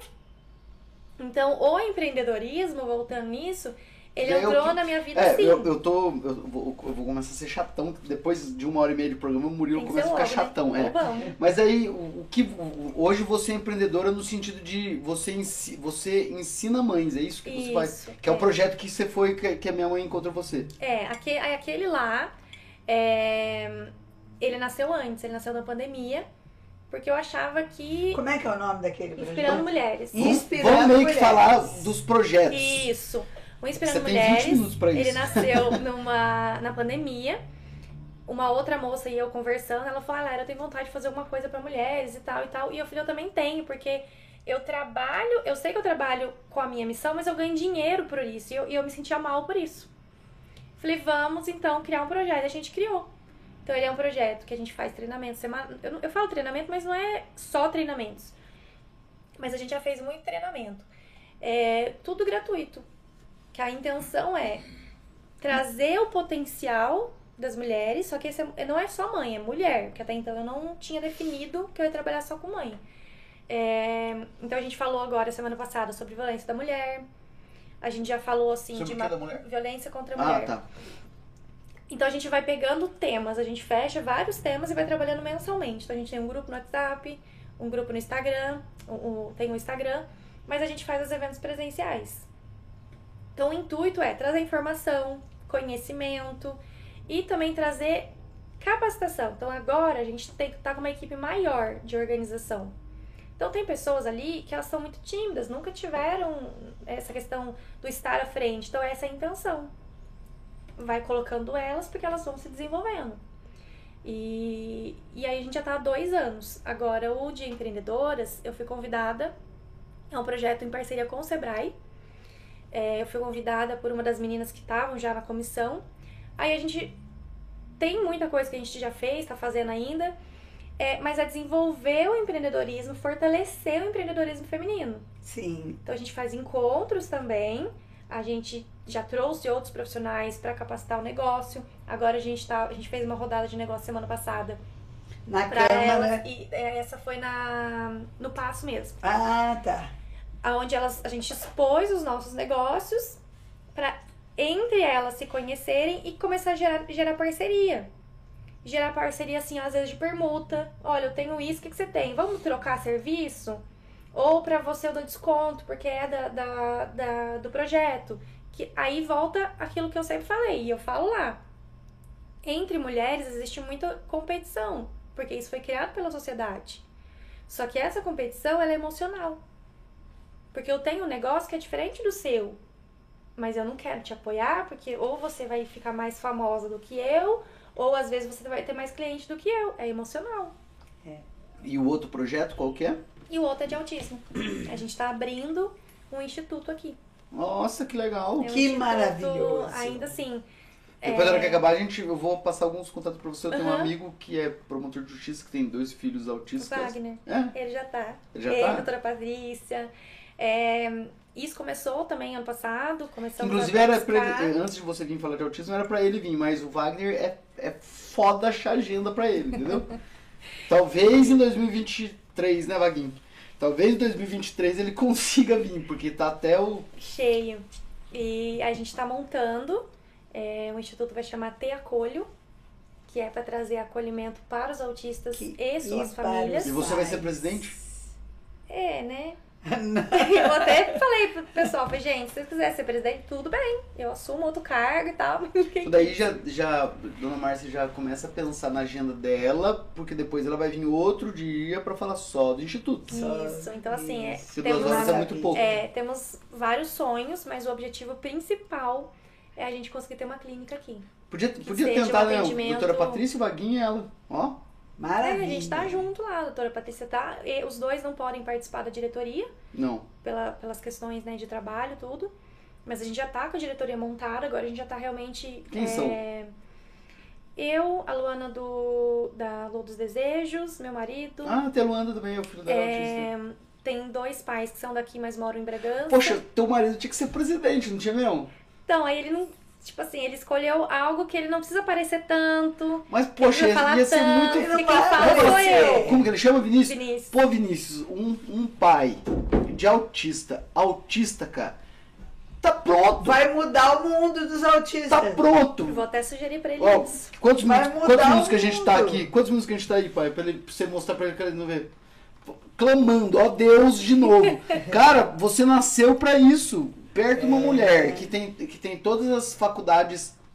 Daí Não, eu, eu passando na frente. talento Às vezes para reinterpretando, expor, reinterpretando né? aquilo, né? Às vezes Deus, na verdade, tá te preparando pra ajudar ele. Porque ele é o cara da- do lugar de fala. Não tem ninguém se posicionar é. num lugar de fala melhor pra falar pelos autistas do que um cara que é autista. Ah, mas eu tenho vergonha. Vai, todo autista tem. Sim, ele tá se preparando. Todo mundo tem vergonha. Ele tá, Os que dão, graças a Deus que todo mundo tem Mas quem, vergonha. quem é melhor? Igual, sabia que a, é, eu, eu tava. Aí você vai ler, né? Sobre você e tal. E, inclusive, eu tava olhando, a, a presidente da, do- da Associação do Síndrome de Down, não sei o que, de São Paulo, hoje, pela primeira vez, na verdade não é hoje, em 2019, né, um pouco antes da pandemia, foi pela primeira vez, foi, está sendo presidido por um portador de síndrome de Down. E isso é Que muito importante. Não é maravilhoso? A gente Maravilhoso. deixou ele, tipo, não queria. 1,40. 1h40? Meu Deus. 1h40. Uma Não, hora e 1 hora e 40 é pro seu marido olhar.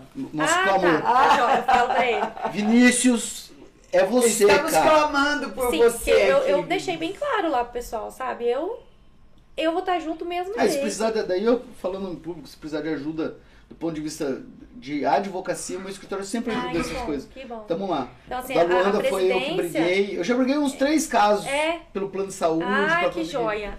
A gente tá com a presidência, né, o, todo o conselho fiscal ali é formado por, por pais ou parentes. E Cambuí tem feito- muito autista? Tem. Não parece, mas tem. Só na Que, rede que pública. inclusive, ah, nossa, você, você falou, a gente tem que trazer a Valéria, a gente vai trazer a Valéria, que é a idealizadora.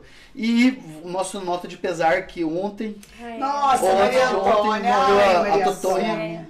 Verdade. sentimentos, Então, viu, nota de pesar a toda a família, A nossos família. pêsames. é, eu, eu convivi com ela na época que o Gui era vivo, daí o Gui morreu, eu convivi bem menos, mas é nossa nota de pesar aí Sim, a todos. Sim.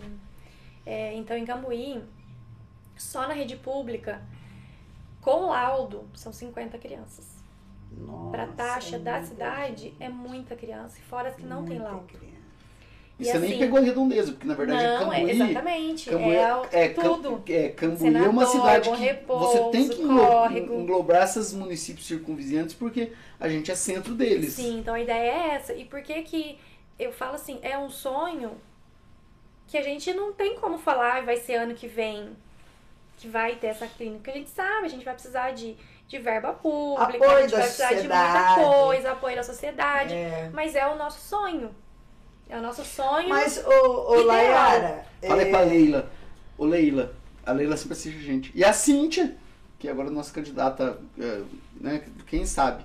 Tudo indica que pode acontecer. Sim, Mas a é, Leila da Saúde, que sempre, vereadores sempre que nos assiste. apoiam Aí, é Leila, a, o, o fica Iago de e a. Maria. Eles estão comigo assim desde o início. O Iago já conseguiu.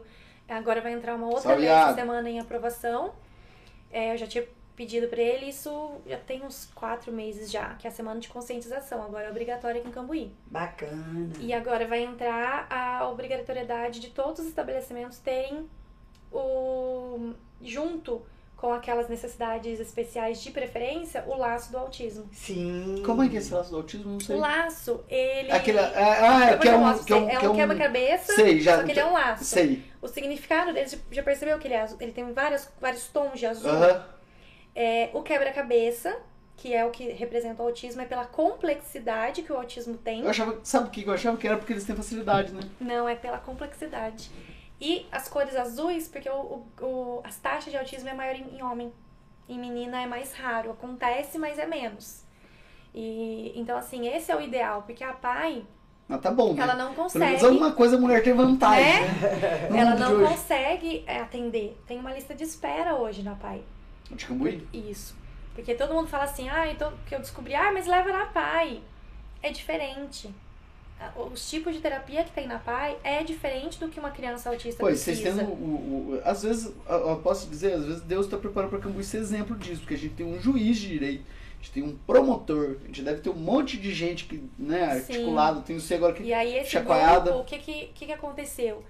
É, assim, eu, eu- vocês veem que eu falo muito de Deus, porque é, é a minha vivência mesmo. É Poxa, e, que, e é um sabe? assunto, digamos, fantástico. que muitas isso. vezes eu pensei assim, será que eu tô fazendo isso sozinha, tipo, com as minhas pernas, ou é Deus que tá é, me fazendo? Por isso que eu tinha até colocado no tema pra Bruna, assim, bandeiras que eu escolhi, mulher, mães e empreendedorismo, bandeira que Deus me deu, o autismo, porque eu não pedi. Ah, Eu não pedi isso.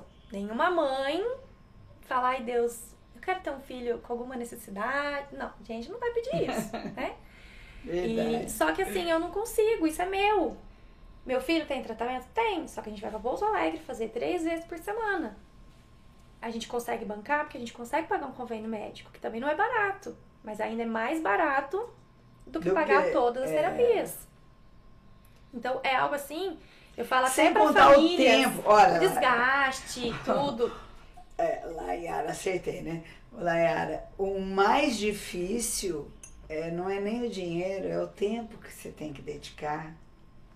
Também. E isso é muito. Sim, então assim, aí, aí vou pincelando só o empreendedorismo. Vamos Eu pincelar tenho porque porque a gente tem. habilidades Estamos isso. indo pros momentos finais que Então eu quero ajudar mães que são empreendedoras a melhorar o negócio delas, que aí eu tô fazendo isso no, no projeto, eu até lancei um workshop agora para elas é, isso é pago, mas que eu vou ensinar técnicas de venda, tudo que eu fiz na Mary eu vou ensinar elas para agora.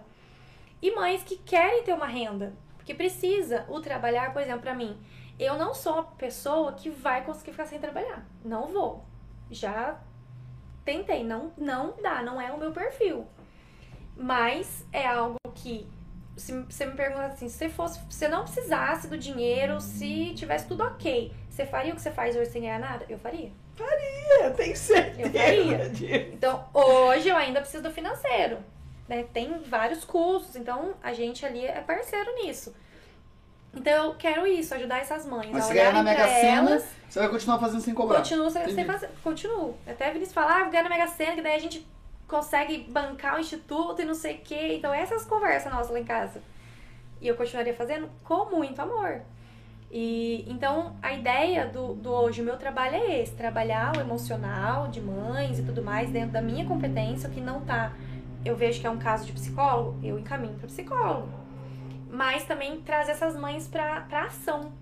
De fazer coisas por elas. Tira elas da indignação Exatamente. pra ir pra ação. Exatamente. Olha que bonito. Escreveram aqui que Deus não escolhe os pais preparados, ele prepara os escolhidos. Exatamente. E, e aí o de autismo agora que tá né, caminhando. Então, é, a gente tem aí um grupo com acho que 25 pessoas, entre profissionais, pais que querem abraçar a causa, tudo, tudo de forma voluntária.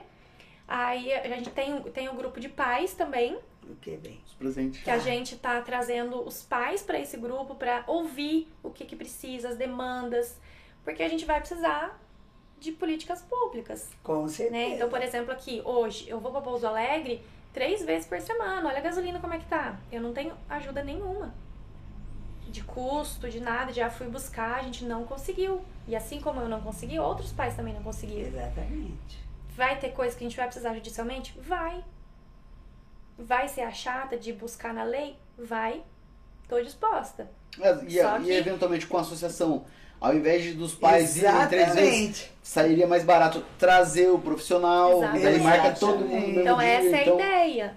Vai ser rápido? Não vai ser. Não, é maluco. É um É uma processo, luta, é um né? processo, Tudo é um Mas processo. é um sonho. E, e, e assim, eu, esse é o, é o É, sonho po- principal. Posso, posso falar? Eu não gosto de quando as pessoas usam a palavra sonho, porque tudo que é sonho tem a ver com telúrico, aquela coisa. ah, Mas é que se não sonhar, nunca Não, realiza. é, mas eu prefiro que troque a palavra sonho. Isso eu co- cobro Por? meta. Por meta. Essa é a meta. Porque tá. daí, ok. Porque quando a gente fala assim, ah, é o meu sonho que. Daí fica uma coisa sonho, sabe? Afasta. Subjetivo demais. Ah, assim. porque é sonho, não sei se eu vou conseguir. Não é meta. Meta é definido, é objetivo. É, não, isso é o objetivo que, é eu- esse. que eu ajudo as pessoas. Ela, qual é o seu sonho? Ela nem tem. Eu ajudo ela a entender e aí a gente vai pra meta. Porque sem Isso. ação, não dá. Então, assim, essa é o, é o principal. Mas, paralelo a isso, a gente já tá começando. Mês que vem a gente vai fazer um evento Oba! de conscientização. Aí. Quando E- for assim, daí eu vou. O, o, a- o Prozei é a ferramenta pra isso. Às vezes, se não pode vir, igual o do Setembro manda pra gente, a gente fala ao vivo. Ai, porque a gente, joia. entendeu? Uhum. Ó, pessoal, a Layara que veio aqui, e isso é bom pra gente também, porque daí a pessoa vai assistir o seu vídeo de novo, entendeu? Então A a gente, gente- fez. A gente tá tem fazendo. interessinhos. Enquanto Sim. eu pego as coisas, fala do, do patrocinador e pede pro povo se inscrever e dar like, pelo amor de Deus. Nossos patrocinadores, Silvio Braga, nossos patrocinadores, nosso Café Itaim, Supermercado Cinco Irmãos, Doce Serra Verde, Infocan Informática Cambuí, Marco Aurélio de Souza Advogados, Logoteria, Lupter Music, Bruno Assistente Virtual, Doutora Cibele Braga, beba água. É isso aí. Falta alguém? Não. Não Você não ninguém. pediu pra ele se inscrever. Você já pediu, ué. Você já Gente, se pediu. inscreve no canal aí. A gente precisa de mil pessoas, vídeos. compartilha os vídeos, dá like, tudo isso ajuda a essa mensagem crescer e a mais. Você assistiu algum nosso programa até o fim? Da doutora Patrícia. Ah, então você sabe que vai vir. Ah, que chato. Então, é tão interessante essa, essa parte minha aqui, o La, Laraia. Fala Lai. Lai? Lai. Ai, que ótimo, Lai. Pronto. É, então, eu sempre escolho uma música para homenagear as pessoas, né? E eu fico pensando, o que, que eu vou usar, o que, que eu vou usar e tal. E de repente eu escolho uma coisa que eu, de acordo com mais ou menos o tema da pessoa, e no meio desse bate-papo aparece coisa que eu escolhi na música, entendeu? E para você eu escolhi, um, como a gente falou tanto de mulheres, né? Dessa, desse empreendedorismo, de mães que trabalham e tal. E a gente vê que as mulheres de hoje, elas não são e nem vão poder ser como era a Amélia descrito. Lá quando Mário Lago escreveu, Amélia não tinha a menor vaidade. Amélia que era mulher, Mulher de de verdade. verdade, né? E hoje eu trouxe uma música que chama Desconstruindo a Amélia. É. Olha só. Por quê? Porque a mulher hoje, ela, ela tem que ter vaidade, ela tem que se gostar, ela tem que se dedicar, cuidar. Ninguém tá falando para ela deixar de fazer Exatamente. coisas. Mas ela pode, porque diz que mulher é polvo e o homem é cobra. Então, se a mulher é polvo, é porque ela é múltipla mesmo. Sim. Ela consegue acolher o filho, cuidar da máquina de lavar roupa, botar um hora que a filho. gente acha que não vai dar conta, É, mas... mas sei lá né? como. Também não sei. Fala, Deus dá força, assim vai. Bom, a música diz assim: já é tarde, tudo está certo, cada coisa posta em seu lugar. O filho dorme, ela arruma o uniforme, tudo pronto para quando despertar. O ensejo a fez tão prendada. Ela foi educada para cuidar e servir. De costume, esquecia-se dela. Sempre a última a sair. Disfarça e segue em frente, todo dia até cansar. E eis que de repente ela resolve então mudar. Vira a mesa, assume o jogo, faz questão de se cuidar. Nem serva nem objeto. Já não quer ser o outro. Hoje ela é um também.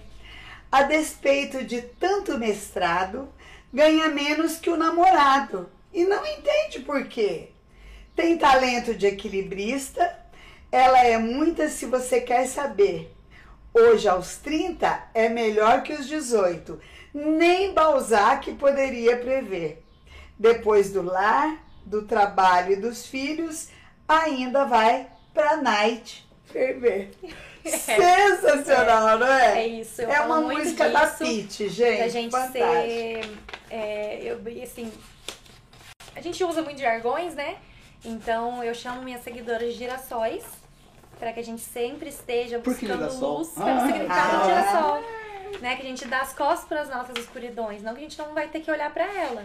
A gente olha, entende, cuida, acolhe e vai iluminar outras Iluminar pessoas. outras pessoas. E eu falo muito sobre a gente ser autêntica, confiante e livre. Porque quando a gente sabe quem a gente é, a gente consegue ter confiança em nós, que é o que falta nas mulheres. E livre pra ser a gente mesmo. Pra ser a gente. Né? Layara, você já encontrou seu propósito de vida? Sim. Qual que é? É transbordar na vida de outras pessoas, né? A minha é usar a minha história pra ajudar mães a se curarem, a serem mais fortes emocionalmente, para criar filhos fortes emocionalmente, para que elas sejam elas, sejam autênticas, confiantes e livres. E assim elas vão fazer filhos, criar filhos autênticos, confiantes e livres. Melhorando o mundo. Melhorando o mundo. Sim. Qual foi o dia mais triste da sua vida até hoje? Não sei. Parece que não. E o dia mais feliz? O nascimento do Otto, meu casamento. O dia que eu descobri que eu tinha um propósito, que eu não tinha nascido à toa.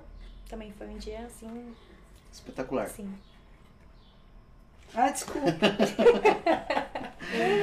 É, é muito da hora, deixa eu só fazer um parênteses pra quebrar o clima, mas é, como eu fico o tempo inteiro escutando o áudio do retorno, é como se eu tivesse super audição. É, imagina. Tá todo mundo, eu escuto tudo, tudo acontecendo, mas é bem da hora, coitada da dona Márcia. Conta pra mim como é que é um dia feliz seu. Aquele dia que você chega no final do dia, você deita na cama e fala assim, nossa, hoje foi um dia feliz. um dia feliz quando eu consigo fazer tudo aquilo que eu me propus, consigo descansar, não tá. é, como é que eu posso dizer? Sobrecarregada, me sentindo sobrecarregada. Então esse é um dia feliz, onde eu tô com a minha família, a gente senta ou a gente faz ali uma refeição juntos. E ter esses momentos com a família e, e estar na natureza. Esses são dias muito felizes pra mim. Você já encontrou seu amor verdadeiro? O dia, o, o- você já viu contando a história do Porque é Amor Verdadeiro, você já citou. Qual o dia que você falou isso é amor de verdade? O dia que eu me tornei mãe e aí eu pude entender o amor de Deus. Porque se uma mãe ama um filho incondicionalmente, imagine o amor de Deus por nós. Você tá preparado pra morrer? Tô. E se o dia que você morrer, quem que você quer encontrar? Deus. Não, esse não vai. Esse não vai. Ah, eu parei de falar. Esse eu, eu parei de falar. Esse é o top. É, Minha avó. sua avó? Indica um livro. Um só. É uma vida com propósito. Um filme. Gente, sou péssima por dar nome. Fala que jeito que é, porque a gente gosta muito de filme. Um filme.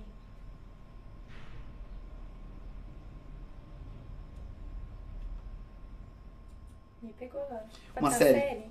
Uma advogada extraordinária. Sensacional, gente. Nada do filme? Tô buscando ainda. Sabe que filme que eu lembrei? Ah. Não tem nada a ver. É que eu gosto de filme de ação. O Contador, que é um filme espetacular também sobre pessoas com autismo. Já assistiu? Esse eu não Ben sei. Affleck. Não, Assista. esse não. É violento, tem um monte de Sim. morte e tal, mas ele é um garoto autista que foi desenvolvido, que ele ficou um assassino extraordinário. Hum, Porque o pai viu que era e o pai era militar e criou ele pra ser. Então, imagina um autismo com hiperfoco pra se tornar num, num assassino. É terrível, mas, Mas a, a forma, né? mas dá pra. Sim. Todos os dias ele caleja o corpo pra, pra ficar com o corpo mais forte. Ele vai atirar, por exemplo, ele faz. E acerta todos os tiros. Então é muito, muito bom o filme. Bom, o filme, assim, é, um- é um filme, eu sou muito romântica, né? Mas, assim, me trouxe várias lições. Um amor para recordar. de Se aproveitar ali cada dia daquela pessoa, né? da- das pessoas em si. Um amor pra recordar. E um conselho pra humanidade. Que elas sejam livres para ser elas mesmas, que elas busquem se conhecer, para que elas possam ser quem elas são. Porque a gente tá o tempo todo tentando ser quem as pessoas querem que a gente seja. Considerações finais, dona Márcia.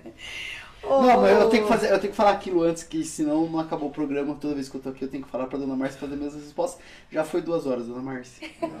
Tá bom. Não é que toda vez ela fala. Duas horas! Hoje eu não vou falar. Ô, Lai. Lai, Mais fácil, obrigada, mais fácil.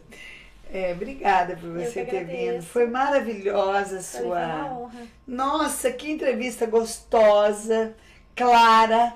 Você conseguiu expor, eu acho assim, mas de uma maneira muito simples, tudo isso, né, que, que é esse universo, né? É, obrigada mesmo. E você faz parte daquele grupo de pessoas que continuarão a fazer coisas que impactarão no mundo em que vivemos, na nossa comunidade. Nos alegrou demais com a sua presença e provou que é boa de prosa. Por isso, você ganha o seu troféu. Muito obrigada, eu adoro. Canecas. Adoro. E aí você. Você lembra que tem o- postar na rede social. Claro. Não, Isso, eu já faço tira uma naturalmente. fotinha e põe lá. E muito obrigada por desejar. E assim, é muito legal que a primeira, pelo menos, marca a gente, porque daí a gente tem um. Lá no Instagram nosso, o pessoal fica sabendo que lá no nosso Instagram do Prozeira 2 tem lá convidados e todo, todo mundo que toda vez que um convidado posta o Proze, a Vai caneca, lá. fica lá, então é nosso Não, registro. Histórico, né, amor? De nossos históricos lá. Inclusive tá indo pro segundo já, porque já deu os 40, Aham. né? Estamos com um ano, gente. O pessoal não sabe. Ei, eu legal. agora. Um ano no ar, gente. Já passou Todos muito rápido. sábados. Todos os sábados não faltamos um sábado. Pra falar que não faltou, teve um sábado que quando não veio o convidado, fez. Eu convidei. A convidada foi a dona Márcia. Então a gente Ah, tem. eu não sou né? convidada? Aí tem. Falta eu, falta o pai. Então a gente É. tem dois escurinhos ainda aí que a gente pode meio que, que fazer. E o que mais que eu ia falar? É. Ah, as considerações Gente, finais, se é. inscreva. Tem a dela agora. Considerações finais sua, Léa. Eu agradeço, nossa, fiquei muito honrada, muito lisonjeada com o convite, é, porque acho que é isso que a gente precisa, né? Entender aquilo que a gente é bom, nossos dons e talentos, né? Não é só, ah, o dom é de cantar, não. Às vezes o seu dom é de ouvir uma pessoa, de deixar ela chorar no seu ombro, né? Não, não são coisas às vezes, que a gente acha que é extraordinário, às vezes o mínimo que você acha que não serve pra nada é extraordinário pra alguém. Então é Pra mim é uma honra, porque eu, eu era improvável. Eu me vejo como a improvável e, e Deus tá me fazendo provável Ó, para algumas pessoas. eu vou Mensagem- trabalhar com a- final pra mãe dos autistas. É, eu- mas eu vou, elas- deixa eu trabalhar com a sua autoestima um pouco. Não gosto dessa sua forma de falar que você era improvável, entendeu? Na verdade, eu acho que você sempre foi predestinada. Sim, não, eu entendo Os isso. caminhos são Mas pra assim, a fortalecer. forma que eu me via Ah, tá. era como improvável. Mas Deus não me via assim. Então eu foi- me via assim. Então você foi é, burilada. É, é. E, e Eu, eu que não É, sabia. era um carvão virou um que diamante. vira- né? está virando um diamante. Eu, né? você falou da história de ouvir, eu gosto muito, eu eu tive um professor na faculdade, Paulo Begali, que era um juiz de direito, que também tinha um filho especial, e ele era um palestrante extraordinário. E ele contava na, na, pra gente mais ou menos sobre isso, falando que é, existem pessoas que têm dons especiais e elas estão nos lugares mais, é, mais é, Escondidos. escondidos. Ele fala que o melhor, o maior psicólogo, ele, ele nasceu numa cidade muito pequenininha, e o melhor psicólogo era o Betinho, que era um, um bêbadozinho. Ele era um bêbado que todos os dias, regularmente às 8 horas, ia tomar cerveja num bar determinado. E todo mundo, e ele resolveu um monte de problema de casal, reconciliou um monte de casal, resolveu um monte de problema de inimizade, um monte de partilha de bens, e a única coisa que ele fazia com a cerveja dele, pô, falou, Betinho, eu quero conversar com você. Ele, Betinho, minha mulher, não sei o que. Tá, tá, tá. Que ele nunca escutaram a voz, ele, ele- E ele resolveu o problema de casal, o problema conjugal, partilha de bens, só naquele jeito da cervejinha. Tipo, a pessoa conversava com ela mesma. Exato. Isso, e ele só ficava lá, então é, é, é muito da hora isso aí. precisa disso. Tem muitas Isso pessoas que aconteceu têm muitas vezes Ser comigo. ouvido. ser ouvido, né? Às vezes, no ouvir, quando a gente fala das nossas dores, seja uma ideia, Já falar traz cura. Né? Teve um dia eu tava conversando com uma pessoa, falei, me ajuda, ora comigo e tal. Ele olhou pra mim e falou, você já tem todas as respostas, você ouviu? Exatamente. Então, assim, eu já sabia disso, É o Deus, mas, né? né? Aquela coisa, quer ter certeza, né? Cai até livro. Isso. Cai o livro no chão, o livro chama. Página Eu falo, 10. eu A falo, perna vai falar assim, mas esse instante, hein? isso. Deus, me manda sinal, assim. me manda sinal. Pá, amor, vem consertar muito esse trabalho pra Deus, porque eu quero tanto fazer a vontade dele que eu peço 50 sinais assim. Ele deu, eu falo, dá pra confirmar? Gente, como muita Fura o carro, fura o pneu do carro, assim, Instituto de Mães, não sei o que. Furou o pneu, esse cara, meu marido, eu vou matar meu Olha marido. pra cima, né? Então é Por isso. falar no Instituto, eu tô olhando ali no livro A Lei do Triunfo, e nesse livro ele fala de um negócio chamado Mastermind.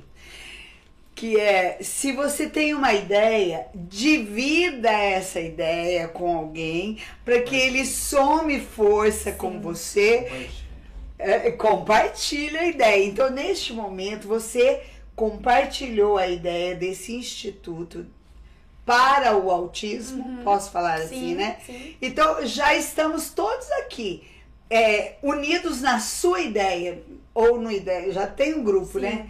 Ou junto com esse grupo que tem esses ideais e isso já está concretizado. Acredito. Agora é questão de tempo. E foi exatamente assim que aconteceu. Só bem rapidinho, há um tempo atrás, eu, de novo, falei, Deus, é pra eu ir?